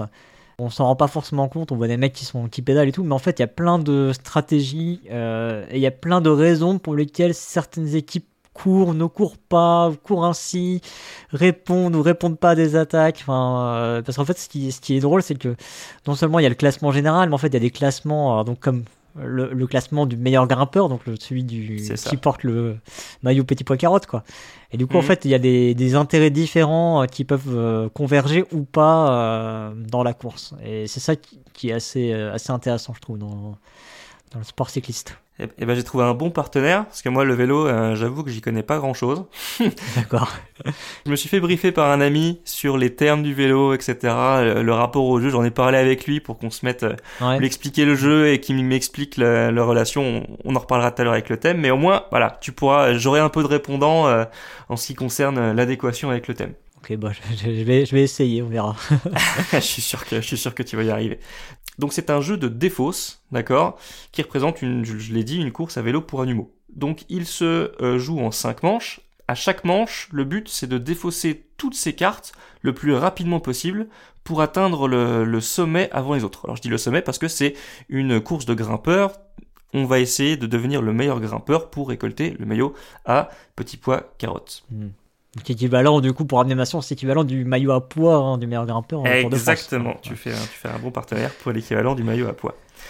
Euh, et donc à chaque à chaque manche, euh, on va affronter des cols de plus en plus haut pour avoir euh, de plus en plus de points. On engrange des points à la fin de, de, chaque manche et celui qui a le plus de points à la fin de la partie remporte le fameux maillot à poids et remporte et remporte la partie. Mhm. Alors, pour entrer un peu plus en détail, donc c'est pas, je vais expliquer presque toutes les règles en fait parce que c'est c'est pas un jeu, c'est pas un jeu très compliqué. Là, on n'est pas dans dans une mécanique euh, de deck building avec du euh, avec du pose d'ouvrier dedans. Donc c'est un jeu de 56 cartes qui euh, contient 49 coureurs qui correspondent à 7 équipes de 7 couleurs différentes et sur chaque couleur, on va avoir des valeurs uniques de 1 à 7. D'accord? 7 x 7 49. 49, c'est bon, tu suis. C'est bon. T'es pas, je suis là, je suis pas endormi. Et il y a donc 49 cartes comme ça, et il y a 6 cartes euh, spéciales qui sont les cartes baroudeurs, d'accord? Mhm. Qui sont, euh, j'y reviendrai plus tard, mais euh, des cartes plus fortes, mais qui ne font pas partie d'une équipe et qui vont se jouer toutes seules. En fait. Et enfin, la dernière, pour faire, si vous comptez bien 49 plus 6, ça, fait... fait... 55, t'as dit qu'il y avait 56 cartes. J'ai suivi, hein. je suis dans la roue. Exactement, et on a une carte qui représente le maillot à petits pois carottes, d'accord, qui, qui est une petite carte bonus dont je vous parlerai plus tard. Ok. Donc, on a au début de la manche 11 cartes en main, et on peut jouer euh, une carte pour sa valeur. Il faut, il faut faire ce qu'on appelle placer une attaque, c'est-à-dire démarrer, euh, démarrer un pli. Dans la règle, il parle, euh, il parle d'attaque. On pourrait le traduire mécaniquement à des plis simplement. Mmh. Et donc on place, on place une première attaque. Lorsqu'on place une attaque, on peut placer soit une carte unique, d'accord, et on la joue pour sa valeur. Par exemple, je mets la carte numéro 5, ça vaut 5. Ou bien on peut jouer une combinaison de cartes. Une combinaison de cartes, ça correspond à plusieurs cartes de la même valeur par exemple euh, deux, cartes de valeur 2, ou bien je joue plusieurs cartes de la même couleur. Par exemple, je joue trois cartes de la couleur verte. Mhm. Et à chaque fois que l'on joue, il faut, euh, si on veut jouer, on n'est pas obligé de jouer, mais il faut toujours jouer une valeur supérieure au joueur qui est passé. Je reprends mon exemple, le premier joueur a placé une attaque de 5. À partir du moment où on veut surenchérir sur, sur quelqu'un, pour rester en adéquation avec le thème, on parle de contre-attaquer. D'accord? Donc si je veux contre-attaquer, il faut que je place une carte ou une combinaison supérieure à 5. Donc ça va être par exemple un 6, d'accord? Ou bien je peux placer 2-2. Comment est-ce qu'on compte les points des euh, attaques mmh. Ouais, parce que la 2-2, 2-2, euh, moi je, moi je compte 4 là, hein, non? Eh ben non, c'est pas ça, c'est mauvais point. En fait, c'est assez simple. Euh, lorsque l'on joue une combinaison, chaque carte vaut 10 points, plus la valeur de la carte la plus faible. Donc si je joue deux cartes de 2, ça fait 10 plus 10. 20 plus 2 du coup, 22. 22, c'est ça. Si je joue euh, une combinaison de cartes vertes qui fait 1, 2, 3, ça me fait... Euh, 1, 2, 3, ça fait 31, c'est ça? Exactement, ça fait 31. En fait, tout le jeu se passe comme ça. Soit je joue une carte, d'accord, pour sa valeur, soit je joue une combinaison de cartes, ça fait 10 par carte, plus la plus petite valeur. Donc en fait, quand on joue une combinaison, c'est surtout le nombre de cartes qui est important et la plus petite. Après, si vous jouez, euh, tant que vous jouez un 1 dans votre combinaison, que vous jouez des 5 ou des 6 avec, on s'en fout un peu, ce qui compte c'est le, c'est le nombre de cartes. Je joue une carte ou une combinaison, ou bien je peux passer, c'est ce qu'on appelle sucer la roue. Je sais pas si t'es familier de ce, terme technique. Bah Après, on peut se faire des petites attaques. Vas-y, suce-moi la roue, machin. C'est un peu... bah, en fait, c'est quand tu restes, simplement, tu restes derrière, tu t'accroches, quoi, c'est tout. Parce que tant que t'es derrière la roue dans le cycliste, t'es dans l'aspiration, donc tu fais moins d'efforts. Voilà. C'est exactement ça. Donc tu fais pas d'efforts, tu restes dans la roue. Ouais, t'as la possibilité de passer, mais euh, lorsqu'on passe, c'est pas définitif. Je peux passer, attendre que les plis se fassent, et pour revenir dans la course après, sachant qu'il faut toujours surenchérir. Mhm. L'attaque s'arrête lorsque euh, tous les joueurs successivement ont passé euh, suite à une suite à une attaque ou à une contre-attaque. Mhm. D'accord? Donc si tout le monde passe, celui qui a remporté le pli, donc toutes les cartes sont défaussées et c'est lui qui a le privilège de, de démarrer euh, de démarrer le plus suivant. Je rappelle que l'objectif c'est de défausser toutes ces cartes et donc, c'est un net avantage de remporter. oui, forcément. Ouais. Oui, si, si te reste plus qu'une combinaison dans ta main, tu l'as posée, t'as fini, quoi. Hmm. Tout à fait. Donc ça c'est la règle principale. Il y a après des petites cartes spéciales qui vont euh, qui vont permettre euh, de de pimenter un peu le jeu. Donc on a les cartes baroudeurs, je l'ai dit. Les cartes baroudeurs, ce sont des cartes qui ne peuvent pas se jouer en combinaison. D'accord? Elles vont forcément se jouer seules, mais elles sont beaucoup plus puissantes que les autres elles vont en fait de 25 à 50, d'accord, et se passer de 5. Donc il y a la 25, la 30, la 35, etc. jusque 50. Euh, et en plus, celles-ci, comme elles sont très très très rapides, euh, elles sont présentées par des lièvres. Donc c'est un peu, euh, c'est thématique. C'est plus, enfin, c'est ouais, C'est rapide le lièvre, le, lièvre il fonce. On a les cartes leaders. Donc les cartes leaders, ce sont les cartes les plus faibles du jeu, car ce sont les cartes de valeur 1 qui sont présentées par des tortues. On peut se dire, bah c'est bizarre parce que les leaders, hein, c'est pas ceux normalement euh, qui sont les plus forts et qui font gagner l'équipe. Ouais, j'allais te le dire, c'est- un peu bizarre. En revanche, il porte le dossard numéro 1 normalement, effectivement, ça c'est vrai. Ah, d'accord, ça c'est ça, je l'avais pas noté celle-là, mais on star numéro 1, ok. Et euh, en fait, celles-ci ne sont pas les plus rapides, mais généralement, dans les donc j'ai fait euh, j'ai fait un peu plus d'une dizaine de parties. Généralement, ce sont celles qui font quand même euh, qui ne donnent un net avantage euh, sur la victoire parce qu'elles ont un pouvoir spécial. Lorsque Ouais. l'on joue une carte 1, elles vous permettent de piocher une carte chez un adversaire de votre choix. Donc vous en piochez une au hasard et vous lui rendez celle que vous voulez. Ça peut être celle que vous venez de piocher si elle vous intéresse pas, ou ça peut être une carte qui était toute seule dans votre dans votre main et qui ne faisait pas partie d'une combinaison. Ah ouais, ça sent, ouais, ça sent le Donc foutage vous de allez merde quand même. améliorer votre jeu et vous allez un peu pourrir le jeu adverse. Ouais. Enfin, Mm. pourrir, vous pouvez pas savoir parce que peut-être que vous allez lui rendre une carte qui l'arrange. Ça, vous pouvez pas le savoir. Mm.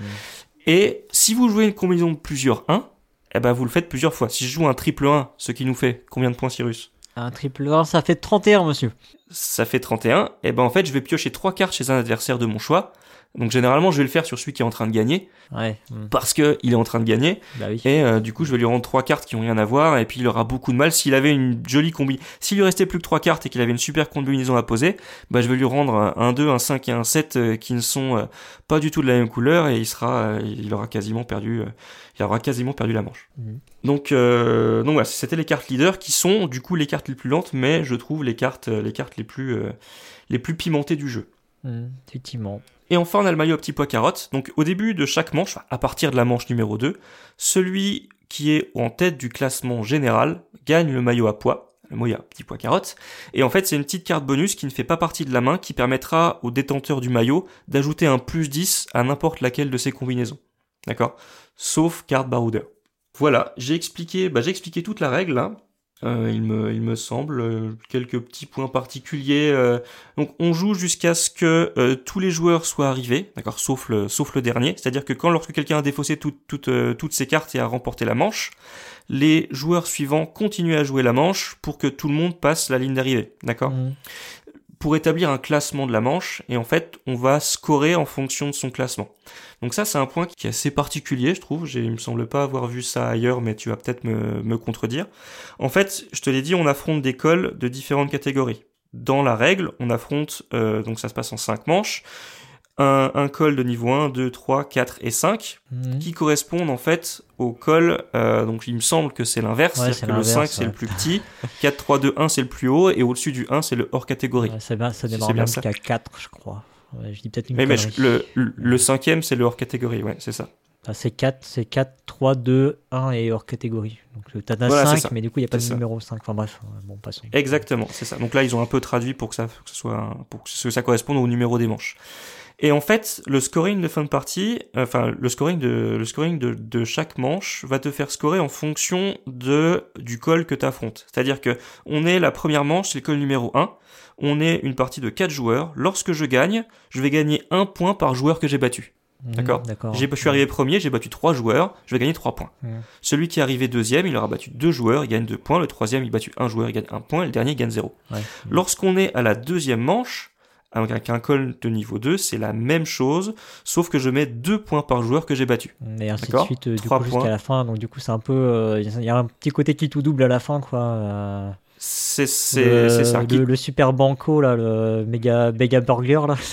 je sais pas si je sais pas si qui tout double euh, c'est le le bon terme, mais en fait les manches sont de plus en plus importantes au niveau du scoring. ouais. D'accord Donc tu peux être à la ramasse au début, et après, comme les joueurs ont un petit peu tendance à se lier contre, contre le leader, et c'est à lui qu'on pioche des cartes, etc., ça va quand même avoir tendance à s'équilibrer. Dans, dans les parties que j'ai faites, j'ai pas vu de différence de points euh, complètement euh, exubérante.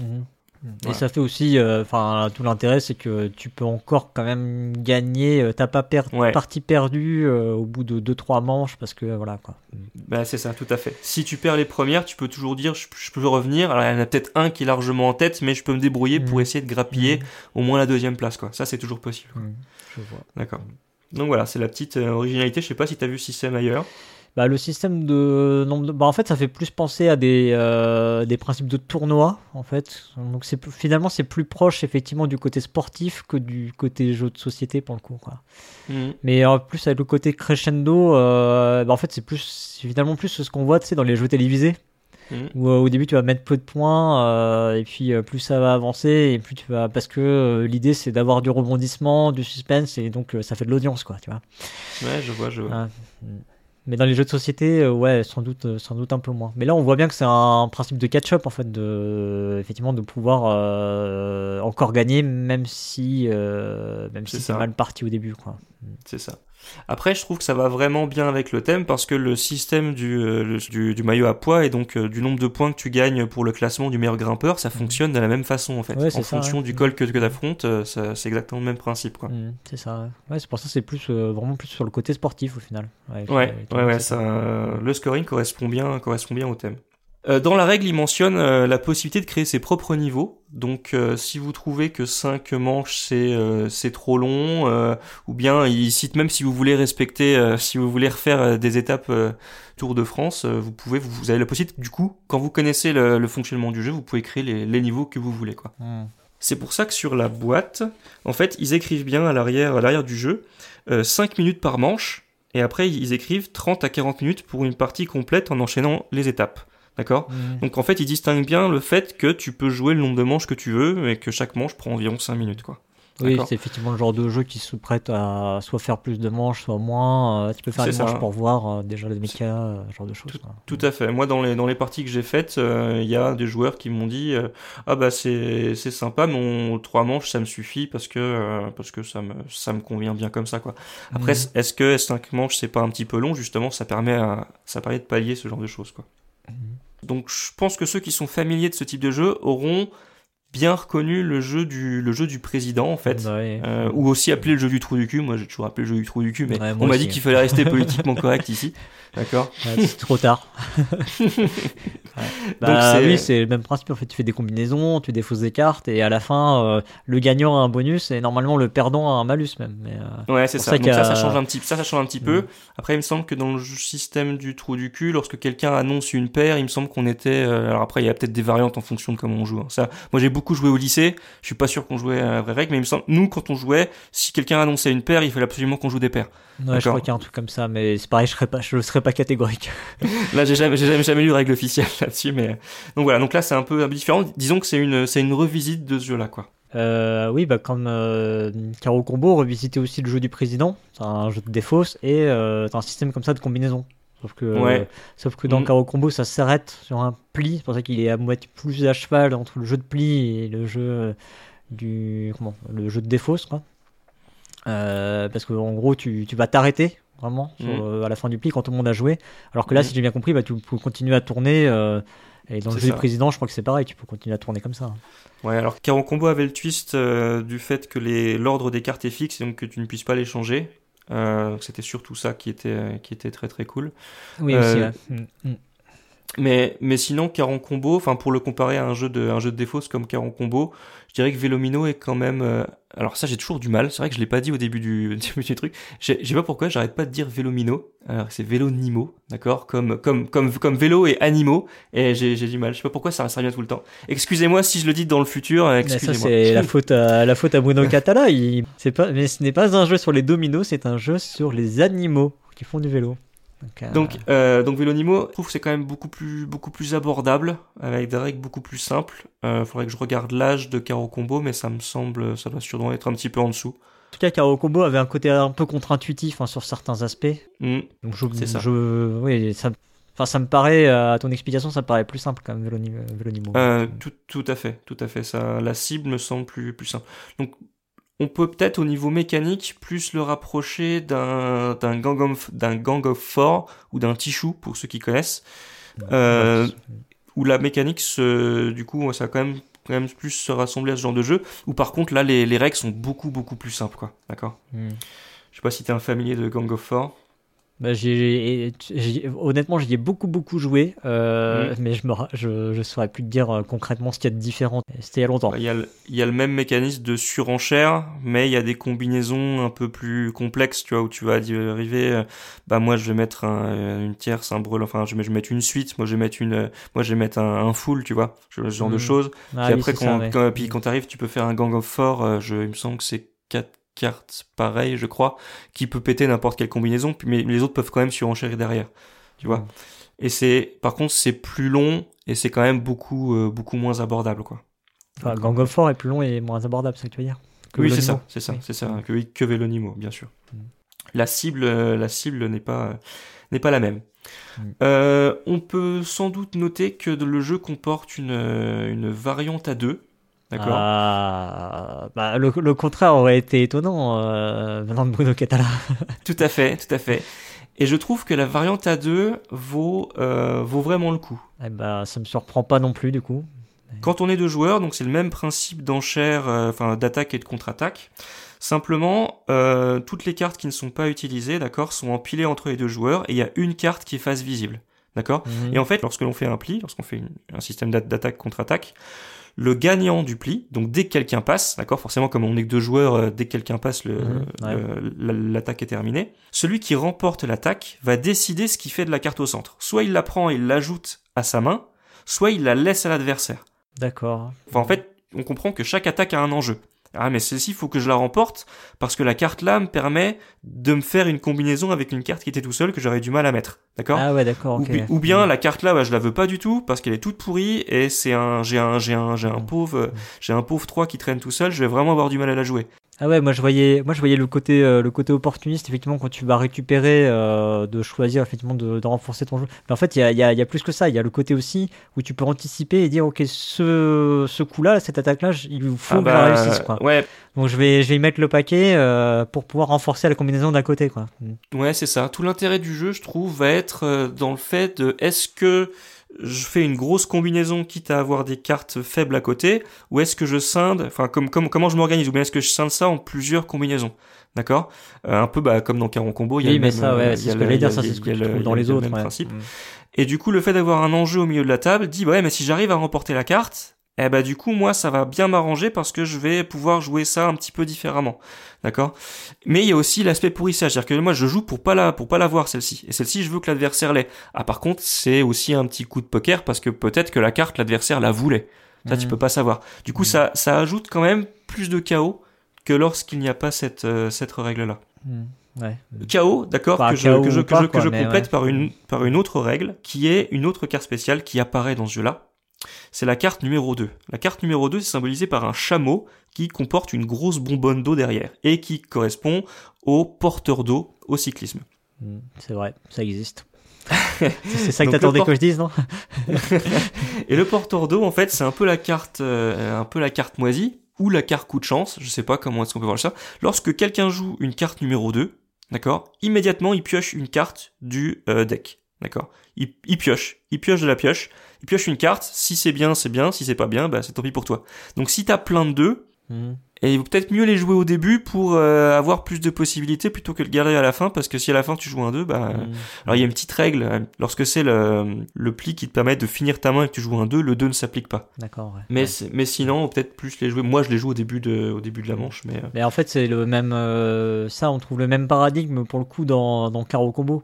Parce que dans Caro Combo, tu sais, t'as aussi des cartes comme ça qui vont faire piocher. Si tu fais piocher les gens au début, ça les arrange en fait. Ouais, c'est ça. Mais à, mais à Caro Combo, tu pioches plusieurs cartes d'un coup, alors que là, tu pioches une carte unique. Mais, Ouais. Oui, mais c'est, mais c'est le même, euh, c'est le même. euh, on, on peut faire le parallèle, c'est vrai. Mais, euh, mais ça, c'est que dans le jeu à deux, du coup, le, le coup du 2 Cette variante, ouais, ouais, ouais, c'est, uniquement la variante pour le jeu, pour le jeu à deux. Euh, du coup, moi, je trouve ça très sympa. Euh, alors, est-ce que ça ajoute pas un peu trop de chaos? C'est à voir en fonction des personnes. Donc euh, voilà. Mais après, il y a, y a vraiment. euh, c'est vrai que là, je le présente peut-être un petit peu de façon trop sérieuse. C'est c'est un un jeu d'ambiance, je sais pas, mais c'est un jeu qui se veut quand même fun. On joue on joue des animaux, ça amène un côté très agréable, très euh, c'est c'est très dynamique. Je joue ça, bah je pioche une carte, celle-ci, je te pioche chez toi, etc. Je joue, bim, je mets je mets 55 points. Ah bah elle t'a fait bien mal celle-là. Aïe aïe aïe aïe aïe. Puis après, il y a un petit côté surenchère qui fait que tu vois, alors après ça dépend, ça dépend sûrement de votre groupe de joueurs, mais voilà, s'il y a un petit peu de compétition entre les joueurs, tu le regardes, tu dis ah est-ce que c'est ce va essayer d'analyser le jeu d'en face, est-ce que est-ce est-ce qu'il est prêt à aller un petit peu plus loin, etc. Ah, là, là, il me saoule vraiment à avoir joué sa combinaison de, de 45 points. Là, j'ai envie de claquer mon 50. Oui, mais est-ce qu'il vaut mieux pas que je garde ça pour la fin du jeu, tu vois C'est puis des fois t'as envie, tu dis non mais j'ai juste envie pas qu'il gagne le pli parce que c'est par principe, j'ai pas envie qu'il gagne le pli. Tu vois, c'est c'est il y a il y a, y a un côté dynamique et fun. Ah, on reste euh, on reste dans le style du jeu du président, quoi. C'est-à-dire que ça reste quand même un jeu. Euh, un jeu familial, euh, presque de comptoir, euh, voilà, où le, le, le but c'est de, s'amuser. C'est ça, ouais. euh. C'est ça, ouais. Et là, et là, et là d'autant plus que du coup, ça rajoute des coups fourrés, quoi. C'est ça, c'est ça. C'est que par rapport, euh, par rapport au jeu des présidents, il y a les subtilités des cartes leaders qui font, euh, qui te font piocher et puis rendre des trucs au cours de la partie, alors qu'au début de, alors qu'au jeu du président, c'est uniquement au début de la manche, quoi. Mm. D'accord. Voilà.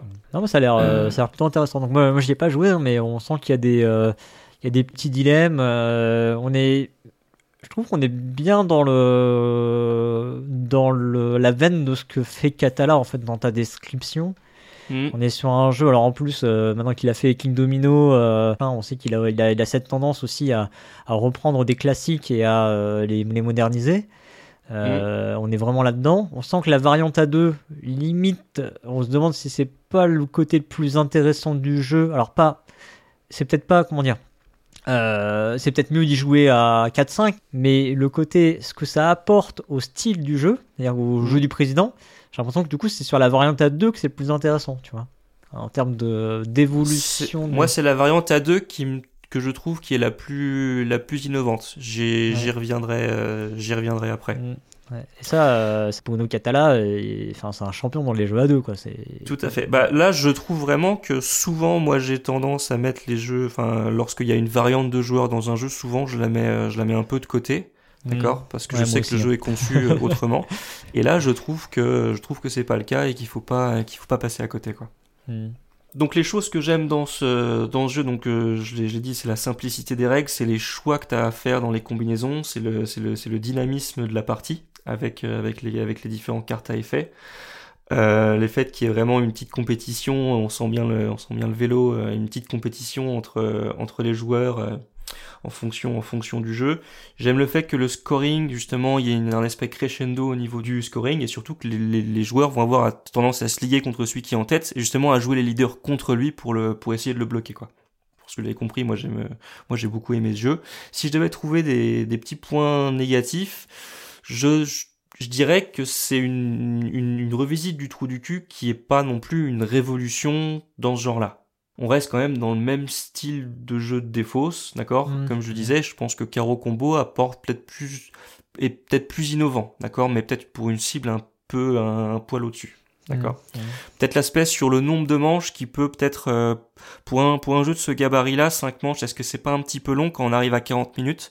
C'est possible, mais justement ils l'ont bien inclus dans la règle en disant qu'on peut euh, on peut on peut jouer le nombre de manches qu'on veut, on peut faire les niveaux qu'on veut, etc. Mm. Et si on n'aime pas l'aspect crescendo, on peut mettre que c'est un point par, par, par manche, sans Alors- que, sans, sans, sans que ça dénature le jeu, en fait. Voilà. Oui, voilà, bah, ça va pas dénaturer le jeu, ça va dénaturer le résultat. c'est ça, c'est ça. Et ouais, et, donc la, effectivement. va- et donc la variante à deux joueurs que j'ai, euh, que j'ai vraiment aimé euh, également. Mm. Ah, parce que tu parlais Euh. de durée de jeu, mais pour le coup, Caro Combo, il peut être beaucoup plus long. hein. Caro Combo, ils mettent. euh, pour Ouais, le coup, ah, mais, euh, mais après c'est un autre sujet, mais en combo, j'aime pas le fait que c'est tu gagnes que quand que quand quelqu'un a perdu trois fois. Et je trouve, moi, je trouve que c'est trop Ouais. long, moi. Mm. Mais c'est, euh, mais euh, après ça peut être très court si c'est la même personne qui perd deux fois de suite, quoi. Bon. c'est un, c'est un autre, euh, c'est un autre débat. Un petit point quand même, c'est un point. Donc là, c'est un vrai, un vrai défaut. Je sais pas si c'est un défaut, un oubli. D'accord. Euh, il manque un point de précision dans la règle sur la sur la variante A2. Je vous ai parlé des cartes leaders qui sont les 1 qui permettent de piocher chez les autres, les cartes 2 qui sont les porteurs d'eau qui vont dire que je pioche dans le paquet de deck. Que, Ouais. Le paquet de deck, ça veut rien dire. Que je Ouais, que je, non, mais, que, je, que je que je pioche une carte. Moi, je t'ai compris. Mais il manque une règle. Et je trouve que c'est un peu regrettable pour euh, Ah bah pour, oui, euh, oui, oui, pour, mais- pour mais l'auteur. mais et règle je lui ai, et je lui ai posé la question sur internet. J'ai pas eu de réponse. Donc si jamais il m'écoute, lui ou l'éditeur, euh, n'hésitez pas à répondre dans les commentaires. La règle, c'est qu'est-ce qui se passe si on joue une combinaison qui comporte le 1 et le 2 en même temps? Euh, alors ça peut être un détail, mais ça arrive. Moi, c'est quand même assez arrivé assez régulièrement dans mes dans mes parties à deux. Mm, À deux, ouais, du coup. Théo- Mm. Théoriquement, donc j'ai un effet qui fait que je te pioche une carte chez toi et j'en défausse une, et j'ai un effet qui, qui, qui dit que je pioche de la pile. Mm. Mais lequel je fais avant l'autre. Pas l'ordre, c'est ça? Ouais. Et mine de rien, quand on est à la cinquième manche et qu'il reste plus beaucoup de cartes, et ben là, nous, on a eu des vrais conflits. Parce que le fait de jouer la une avant la 2, c'est moins bien que de jouer la 2 avant la une. D'accord? Pour le joueur. Mm, Ok. Oui, enfin, c'est pas équivalent, quoi. Ok. Mm. Euh, voilà, je sais pas ce que. Voilà, je, je regrette juste ce, ce petit oubli et euh, bah, j'appelle, je, je, je fais un appel à Monsieur Catala pour. euh, Ouais, c'est étonnant qu'il t'ait euh, pas répondu. pour il, il est en vacances. Ouais, hein. bah, ah, pas bol, là. je pense qu'il a, je pense qu'il a simplement pas vu mon, pas vu mon message, je pense. Et euh, donc voilà, petit petit regret. Bon, ça change pas, ça change pas le jeu euh, complètement. Euh, on peut peut-être aborder l'adéquation avec le thème. Euh, Bah donc bizarrement, bah oui. pour un jeu de défausse euh, qui aurait marché avec des, enfin, en enlevant Avec des, complètement le vélo, des numéros et je des trouve- couleurs, quoi. Ouais, on aurait pu juste mettre des cartes avec des valeurs et des couleurs. On peut pas, vous l'avez bien compris, on peut pas l'émuler avec un jeu de 54 cartes parce qu'il y a 7 il y a sept couleurs Ah différentes. là là là, mon dieu. Eh ouais, tu peux pas, tu peux pas te débrouiller autrement. Euh, je trouve, je trouve que, je trouve que ça correspond quand même pas mal, d'accord? Euh, On parle Ah, d'attaque ouais, et de ouais, ouais. contre-attaque. Mm. Euh, donc c'est le fait de surenchérir, le système de scoring, de, de- le système de scoring et d'école qui sont plus en plus, plus en plus élevés, euh, ça va bien. Ça va bien avec le fait que ce soit euh, des grimpeurs pour gagner le maillot à poids. Euh, voilà, il y a des petits termes qui font que bah, ça, ça pimente un peu la partie. Voilà, sucer la roue, les leaders, les barouleurs, des, les porteurs d'eau. Je trouve que ça va bien. Voilà, je trouve que ça fait une adéquation qui est qui est plutôt bien trouvée pour euh, pour, pour un jeu qui, qui aurait pu s'en passer, mais je trouve que je, trouve que ça marche bien en fait. Mais ça encore, tu vois, c'est du vocabulaire. Donc ça encore, c'est, je trouve que c'est assez facile de dire, euh, je vais mettre un thème et je vais faire coller le vocabulaire. Ça, ça pour moi, c'est à la limite, c'est un peu le béaba. Mais en fait, ce que, ce que je trouve quand même pas mal, c'est que euh, plus je t'écoutais et j'essayais de faire les parallèles, parce que j'avais compris que tu, tu m'attendais au tournant. Au tournant. Et ben, ah, ouais, joli. Euh, et ben, et ben en fait, ça va même un petit peu au-delà, parce que effectivement, le côté, euh, je fais des attaques, il y a vraiment, euh, je pense qu'il y a ce côté, alors j'ai pas joué, hein, mais je pense qu'il y a ce côté gestuel vraiment où tu vas, finalement, bah, tu vas lancer tes cartes. Et quelque part, c'est un peu comme si tu allais lancer tes coureurs. Alors, Est-ce que tu le laisses faire une échappée ou pas quoi? Voilà. Oui, oui, oui, oui, non, mais ouais, c'est un, peu ça, quoi. Où est-ce que tu restes effectivement euh, derrière? Et alors, j'étais un peu sceptique sur le coup des, des équipes, tu vois, des couleurs, des machins, mais euh, bon, alors le, le, le- côté que ce soit les baroudeurs qui sont vraiment super balèzes, bon, c'est un peu, euh, bon, Bah, c'est voilà, surtout bon, c'est surtout qu'il roule tout seul quoi. C'est ça quoi. Oui, oui, oui, ouais, c'est ça, et oui, c'est qui roule tout seul. C'est Ok. c'est le mec qui est qui est qui est qui est capable euh, de faire euh, de faire une échappée une, une échappée Mm. seule quoi. Voilà. Mais il y a vraiment, en fait, euh, y a, effectivement, il y a quand même plus que le, vocabulaire et l'adéquation qui est faite là-dessus. Je pense que toi, effectivement, dans la, ce que je disais dans la gestuelle, tu- en fait, tu vas suivre les attaques, donc c'est-à-dire que tu lances tes cartes. Le côté aussi euh, de la combinaison. Il y, a le, côté, effectivement, quand tu vas lancer trois personnes au lieu de euh, au lieu d'une, bah, il y a un effet cumulatif, c'est-à-dire que les, les coureurs peuvent se relayer, donc du coup, effectivement, ils sont plus forts que un coureur seul. Euh, à ou deux coureurs, ou, Mhm. voilà. Donc il y a, ça marche aussi en fait là-dessus. Ça marche, ça marche bien. Ouais. Et, euh, et j'étais effectivement sceptique sur le côté des équipes parce que du coup je comprenais pas trop pourquoi bah, finalement tu pouvais mélanger des équipes. En fait, euh, en fait je me suis... Au vélo au, au vélo une échappée peut se faire entre plusieurs équipes. Ah, exactement, et je me suis répondu moi-même euh, tout à l'heure en disant que bah, c'était un peu plus complexe que ça dans un Tour de France. Et donc, du coup finalement bah, ça colle même avec ça quoi. Donc Oui. non c'est plutôt bien trouvé hein, franchement. C'est plutôt euh, c'est plutôt bien trouvé Ouais. effectivement. Alors effectivement, euh, il y a le, le, le- le leader qui du coup est peut-être un peu faible, ouais, on, peut, ouais, si, si on a envie de, de faire un, un grief. Mais il a le numéro 1, il a le numéro 1 sur son dossard. Ouais, mais je- voilà, ça, ça compense en disant que pour moi, c'est quand même une, une des cartes qui peuvent te faire gagner, quoi. À la fois parce oui. que tu vas améliorer ton jeu et pourrir l'autre, donc euh, voilà. Mm. C'est pour ça que je trouve que le leader est quand même bien trouvé aussi. Bah écoute, euh, ouais, en tout cas tu m'as tu m'as donné envie de d'essayer. Euh, Donc après, si on parle un petit peu du matériel, euh, donc Cocorico, je l'ai dit, euh, je l'ai dit en introduction, c'est assez rare pour être noté. C'est un, c'est un jeu euh, made in France, euh, Mhm. full made in France. Alors l'exemplaire que j'ai en ma possession, c'est c'est un exemplaire de la première édition, d'accord? Alors s'il y a des petites différences, j'ai j'ai notre notre ami Twin euh, possède aussi le jeu. On, on en a parlé un petit peu pour essayer Ah. d'analyser les, les différences de, de fabrication. Mhm. D'accord, parce qu'en fait le, le jeu euh, le jeu a d'abord été euh, été lancé en, en une très petite série, enfin une très petite, en une, en une série de 500 exemplaires pour essayer de jauger un peu si le jeu avait avait du succès. Et euh, comme ça a bien marché, ils ont fait plusieurs mois plus tard euh, le, le, le jeu en, en boutique XP dans toute la France, qui n'était pas le cas parce qu'avant c'était spécifié dans cinq boutiques euh, en France. Et, et du coup, ouais, t'as as des différences entre les deux, deux éditions, c'est ça? Ouais, il y a des petites différences. Selon moi, je vais vous parler, c'est sur ce qui est dans la première édition et, et pas la deuxième. Donc tout d'abord, donc je disais, c'est un, c'est un, le jeu a été fabriqué en Auvergne, il me semble. Donc euh, c'était vraiment une volonté de l'éditeur de faire tout euh, localement. Euh, D'ailleurs, je, je, vous pouvez aller jeter un petit coup d'œil sur la page Facebook de, de l'éditeur Stratosphere. Ils ont fait pour l'instant deux vidéos sur la fabrication du jeu. Il Mhm. euh, y en a une sur les règles et une sur la fabrication de la boîte. Et en fait, on voit les machines qui tournent, etc. Il vous explique comment le carton est découpé. Je, bah, je trouve ça vraiment sympa. Alors c'est peut-être parce que c'est la prom- parce que c'est le premier jeu euh, de l'éditeur. euh, Je je sais pas, mais en tout cas, euh, j'ai j'ai- j'ai beaucoup aimé ça. Si vous avez aimé le l'interview qui a été faite le, du fabricant de Ludofact qui avait été fait il y a, je sais plus, si Il y a un an. il y a, il y a- il y a un- an. plus d'un an. Bah, ouais. je vous conseille d'aller voir les, les- la vidéo qui dure, enfin les vidéos qui durent 5 minutes. C'est assez, euh, c'est assez sympa de voir euh, si Ah, vous aimez. euh, euh, si, les si liens vous dans aimez le billet, là. ça, bah on mettra, on mettra le lien dans le. Tu t'y engages, attention. je me engage, on mettra le lien dans le dans le billet. Euh, voilà. Donc sur la première édition, la fabrication, la fabrication française est mentionnée juste par un petit drapeau sur le côté de la boîte, alors que par exemple sur la seconde édition, il y a un grand bandeau bleu blanc rouge. Donc on voit qu'ils ont accentué le truc vraiment pour faire un argument de vente quoi. Ok. Ouais, d'accord. Ok. Hmm. Euh, on peut noter que c'est une boîte à gorge, d'accord. Je le mentionne juste parce que je trouve ça super classe. C'est une boîte où le couvercle et le socle euh, ne se touchent pas en fait. Où en fait il y a une gorge entre les deux parties qui est colorée, qui est violette sur euh, sur la boîte. Euh, moi j'avais vu Crime euh, Crime Hotel dans le même genre de boîte. Je sais Ouais, pas si tu vois. de quoi Mm. je parle. Bah oui, Moi je trouve ça euh, je trouve ça très joli en fait. Euh, les illustrations euh, je les trouve vraiment vraiment magnifiques. Les animaux, je les trouve, je trouve vraiment super sympas. C'est un travail donc de, de Dominique Mertens que je trouve très très cool. Je regrette juste qu'il n'y en ait que 8 parce qu'en fait, je vous dis qu'il y avait 7 cartes de 7 couleurs différentes plus machin chouette. eh ouais. Et en fait, euh, toutes, tous les 1, tous les 2, tous les 3 sont la même euh, illustration avec des, avec des couleurs de fond différentes. Mm.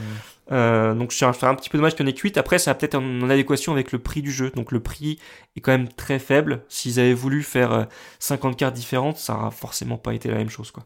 Ouais. Hmm. On peut noter que les cartes sont adaptées gaucher-droitier. Donc il y a les cartes, euh, voilà, souvent on se dit bah le jeu est super, mais euh, ça se joue pas dans gaucher-droitier, ça, ça a toujours tendance à m'énerver, et qui est adapté au daltonien, ce qui fait qu'à côté de chaque chiffre, il y a un petit symbole pour représenter la couleur. Apparemment, dans la deuxième édition, il y a un bloc de score, d'accord, pour compter les points des manches. Euh, dans ma boîte, je l'ai pas eu. Alors, Ah là Je là, mon dieu. et je sais pas si c'est ma grave, boîte ça sert à rien. T'as du papier qui- chez toi, qui- non qui- Je sais pas si c'est ma boîte où il manque quelque chose, ou bien si dans la première édition ça y était pas. Il y a des chances que ça y était pas. En tout cas, euh, normalement dans la dans la deuxième, vous avez un bloc de score. Bon, j'avoue qu'il est pas indispensable. Hein. Nous, on a pris une bête feuille, ça ça ça a bien allé. Ou bien même le bloc de les les feuilles sont téléchargeables sur le site internet. Hmm. Voilà pour le matériel que je trouve euh, très correct, euh, très très satisfaisant. Euh, Le fait que ce soit made in France, bah, je trouve que c'est un plus pour la vente, quoi. Donc on va pas s'en on va pas s'en priver. Bah, c'est un plus pour la vente, c'est surtout un plus écologiquement parlant. hein. Ouais, tout à fait. Bah, euh, je sais pas parce que si, alors je sais que le jeu est aussi distribué en Belgique, mais euh, s'ils vendent le jeu, euh, alors je dis une bêtise, s'ils vendent le jeu au Japon, Ah est-ce que ça va être Made in euh, France qui est je- Ça, Je, bah, j'en parle sais rien. pour, Là, je répondre. parle pour les auditeurs euh, effectivement euh, Mm. français de, de France. C'est vrai que si il y a des gens qui nous, Mm. écoutent, qui nous écoutent au Canada, il vaut mieux acheter euh, ces jeux en Chine, je crois. Je pense. Ouais. Donc Ouais, je, calcule, bah, mais il y a, y des chances. Je sais pas pour ça. Produit aux États-Unis. Euh, bah, je sais qu'il est disponible en Belgique parce que parce qu'ils en parlaient sur le Facebook, mais pour Mm. les autres pays, je sais pas. Et euh, sur l'âge, du coup, tu penses que euh, oui, 7 ans, euh, bah, je sais pas, 7 ans, ça me paraît, ouais, ça me paraît. Ouais, cohérent. cette tendance, ça me paraît bien. Après, j'ai joué avec mon neveu qui en a 5, mais qui, Ouais. honnêtement, qui connaît bien les jeux de société. Hein. On a fait des jeux, euh, des jeux. Bat Agricola, quoi, c'est que tu veux dire on, a, on, a, on a- on a déjà fait des jeux avec lui qui dépassaient largement, euh, largement son âge. Et euh, au, dé- au début, on, on a cru qu'il jouait, bah voilà, et qu'il mettait ses plus grosses combinaisons sans réfléchir. Et il y a même sa mère qui lui a dit, mais tu fais n'importe quoi, réfléchis. Bon, elle lui a dit plus gentiment que ça, mais en gros, ça voulait dire ça. Et en fait, il, il nous a pété. il a gagné la manche.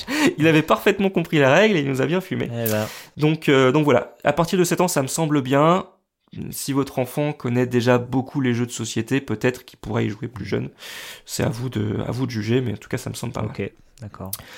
Au niveau différentes configurations, donc il est jouable de 2 à 5. Donc j'ai essayé à 2, 3 et 4. Donc avec les, euh, parce que comme il est, la première édition est quand même sortie avant le confin, avant le dernier confinement. Donc moi j'ai eu l'occasion d'y Ah jouer avant. euh, à plusieurs. Ouais, j'ai eu un peu, un peu de chance là-dessus. Euh, mais j'ai pas, j'ai pas pu essayer à 5. Donc je vous ai déjà dit que la, la version de joueur a une variante que moi j'aime beaucoup. 3 et 4, j'ai pas noté de grosses différences, hein, parce que c'est quand même dynamique. Peut-être qu'à 4 joueurs, on a peut-être tendance à plus passer parce que bah du coup, enfin, si tout le monde joue, euh, si moi je joue un 8, enfin, enfin, un 8, si moi je joue une, une carte simple, d'accord, et que tout le monde surenchérit, bah ça va devenir hyper balèze, euh, tu vois, en un tour, euh, les, les combinaisons vont devenir très très fortes. Donc peut-être qu'on passe plus, je sais pas, j'ai pas trop noté de différence Mhm. honnêtement. Là, je- le seul truc qu'on peut noter, c'est qu'à 5 joueurs, euh, toutes les cartes sont Ouais, distribuées. J'allais dire, ouais, tu Donc, distribues tout, ouais. Ouais, Ouais, donc du coup, tu donc peux, là, euh, peut-être que tu te mets à réfléchir, à dire attention, les combinaisons de 4 et 5, euh, je dis pas que ça arrive pas, hein, ça arrive, mais c'est quand même Mhm, plus rare. Donc généralement, quand, quand, quand, quand tu joues en 43, tu t'es- t'espères Ouais. remporter le pli quand même. Donc si, tout, si tu sais que toutes les cartes sont en jeu, tu vas peut-être te dire le 45 est pas tombé, le 45 est pas tombé, tu vois. Alors que quand tu joues à 3 ou 4, tu sais qu'il y a des cartes qui sont écartées, donc peut-être qu'il est simplement pas en jeu. Donc voilà. Donc j'ai pas pu essayer ça, peut-être qu'il y a un petit peu cet aspect-là, je saurais pas vous dire. Honnêtement, je pense pas que ça, que ça change euh, Non, je énormément crois pas non plus. Enfin, j'ai. ouais. Euh, Bruno Catala fait sur son blog un, un super, euh, un super carnet d'auteurs. D'accord, on mettra le lien aussi dans le dans le billet. Ça vaut vraiment le coup, donc je vais pas euh, je vais pas faire des des redites et puis raconter euh, toute l'histoire du jeu, mais si si vous aimez, si vous êtes du genre comme moi à aimer l'histoire d'un jeu, euh, allez-y, ça ça vaut vraiment le coup. Il met des petites photos et tout. Histoire de sa création, ouais. Mm. Ouais. Euh, donc voilà. Donc mon avis, je pense que vous l'avez compris. Donc moi j'aime beaucoup parce que c'est un, bah, c'est un petit jeu de cartes très agréable, à sympa. C'est familial, c'est dynamique, c'est malin. Il y a des, il y a des rebondissements dans, dans le scoring. Il y a des rebondissements au cours de la partie. Ça, c'est, ça rapporte de la fraîcheur sur le jeu du trou du cul que je trouve euh, assez réussi. Si je devais chercher un point négatif, ce serait que dans les jeux de défaut, ça va pas renouveler complètement. Si vous êtes un fanatique de Gang of Four, vous allez peut-être trouver ça un petit peu fade. D'accord? Mais comme jeu familial, je, je trouve que c'est vraiment très sympa. Bah, ça, ça, ça semble Donc en tout voilà. cas plutôt bien ciblé pour euh, bah, les familles qui aimeraient bien le vélo pour le coup, euh, qui ont des enfants euh, dans ces âges-là. c'est ça. euh, je pense que c'est un bon, un bon moment à partager. euh, peu qu'on aime effectivement ce Mm. sport-là, il y a- le, le côté- la thématique est quand même plutôt bien retranscrite, donc euh, c'est un bon atout Ouais. à ce niveau-là. Alors, moi qui suis pas du tout un fan de vélo, euh, j'ai bien aimé ah, le jeu. sûr, ça empêche, ça empêche ça- pas. hein, ça- là. ça, ça empêche pas. Je veux dire, c'est pas, euh, c'est pas un thème, c'est pas rebutant. Non, bah, le quoi. côté, je pense, le fait d'avoir amené des animaux rend le truc un peu plus drôle aussi, donc ça fait que ça passe encore plus partout. quoi. Ouais, tout à fait. Ah, si on joue avec un enfant de 7 ans sans qu'il ait les animaux, euh, ouais, je sais pas. Peut-être que il va peut-être être moins attiré par ça, quoi. C'est sûr. C'est fort probable même. Ok, bien.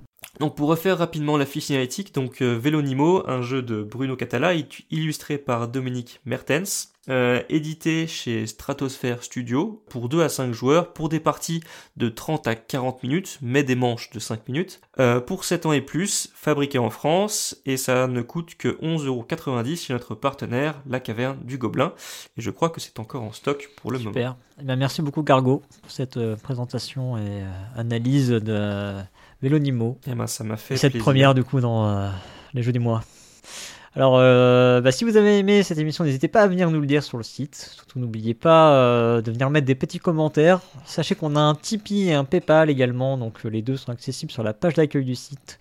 D'ailleurs, pour ceux qui se poseraient la question, qui ne veulent pas aller sur Tipeee parce qu'ils n'ont pas encore envie, de, ils ont pas envie de créer un compte en plus, blabla, sur PayPal, on peut faire des, des dons récurrents. C'est possible. Il y a une petite case à cocher. Hop, voilà. Donc, si vous voulez euh, le mode Tipeee mais sans Tipeee, c'est possible via PayPal.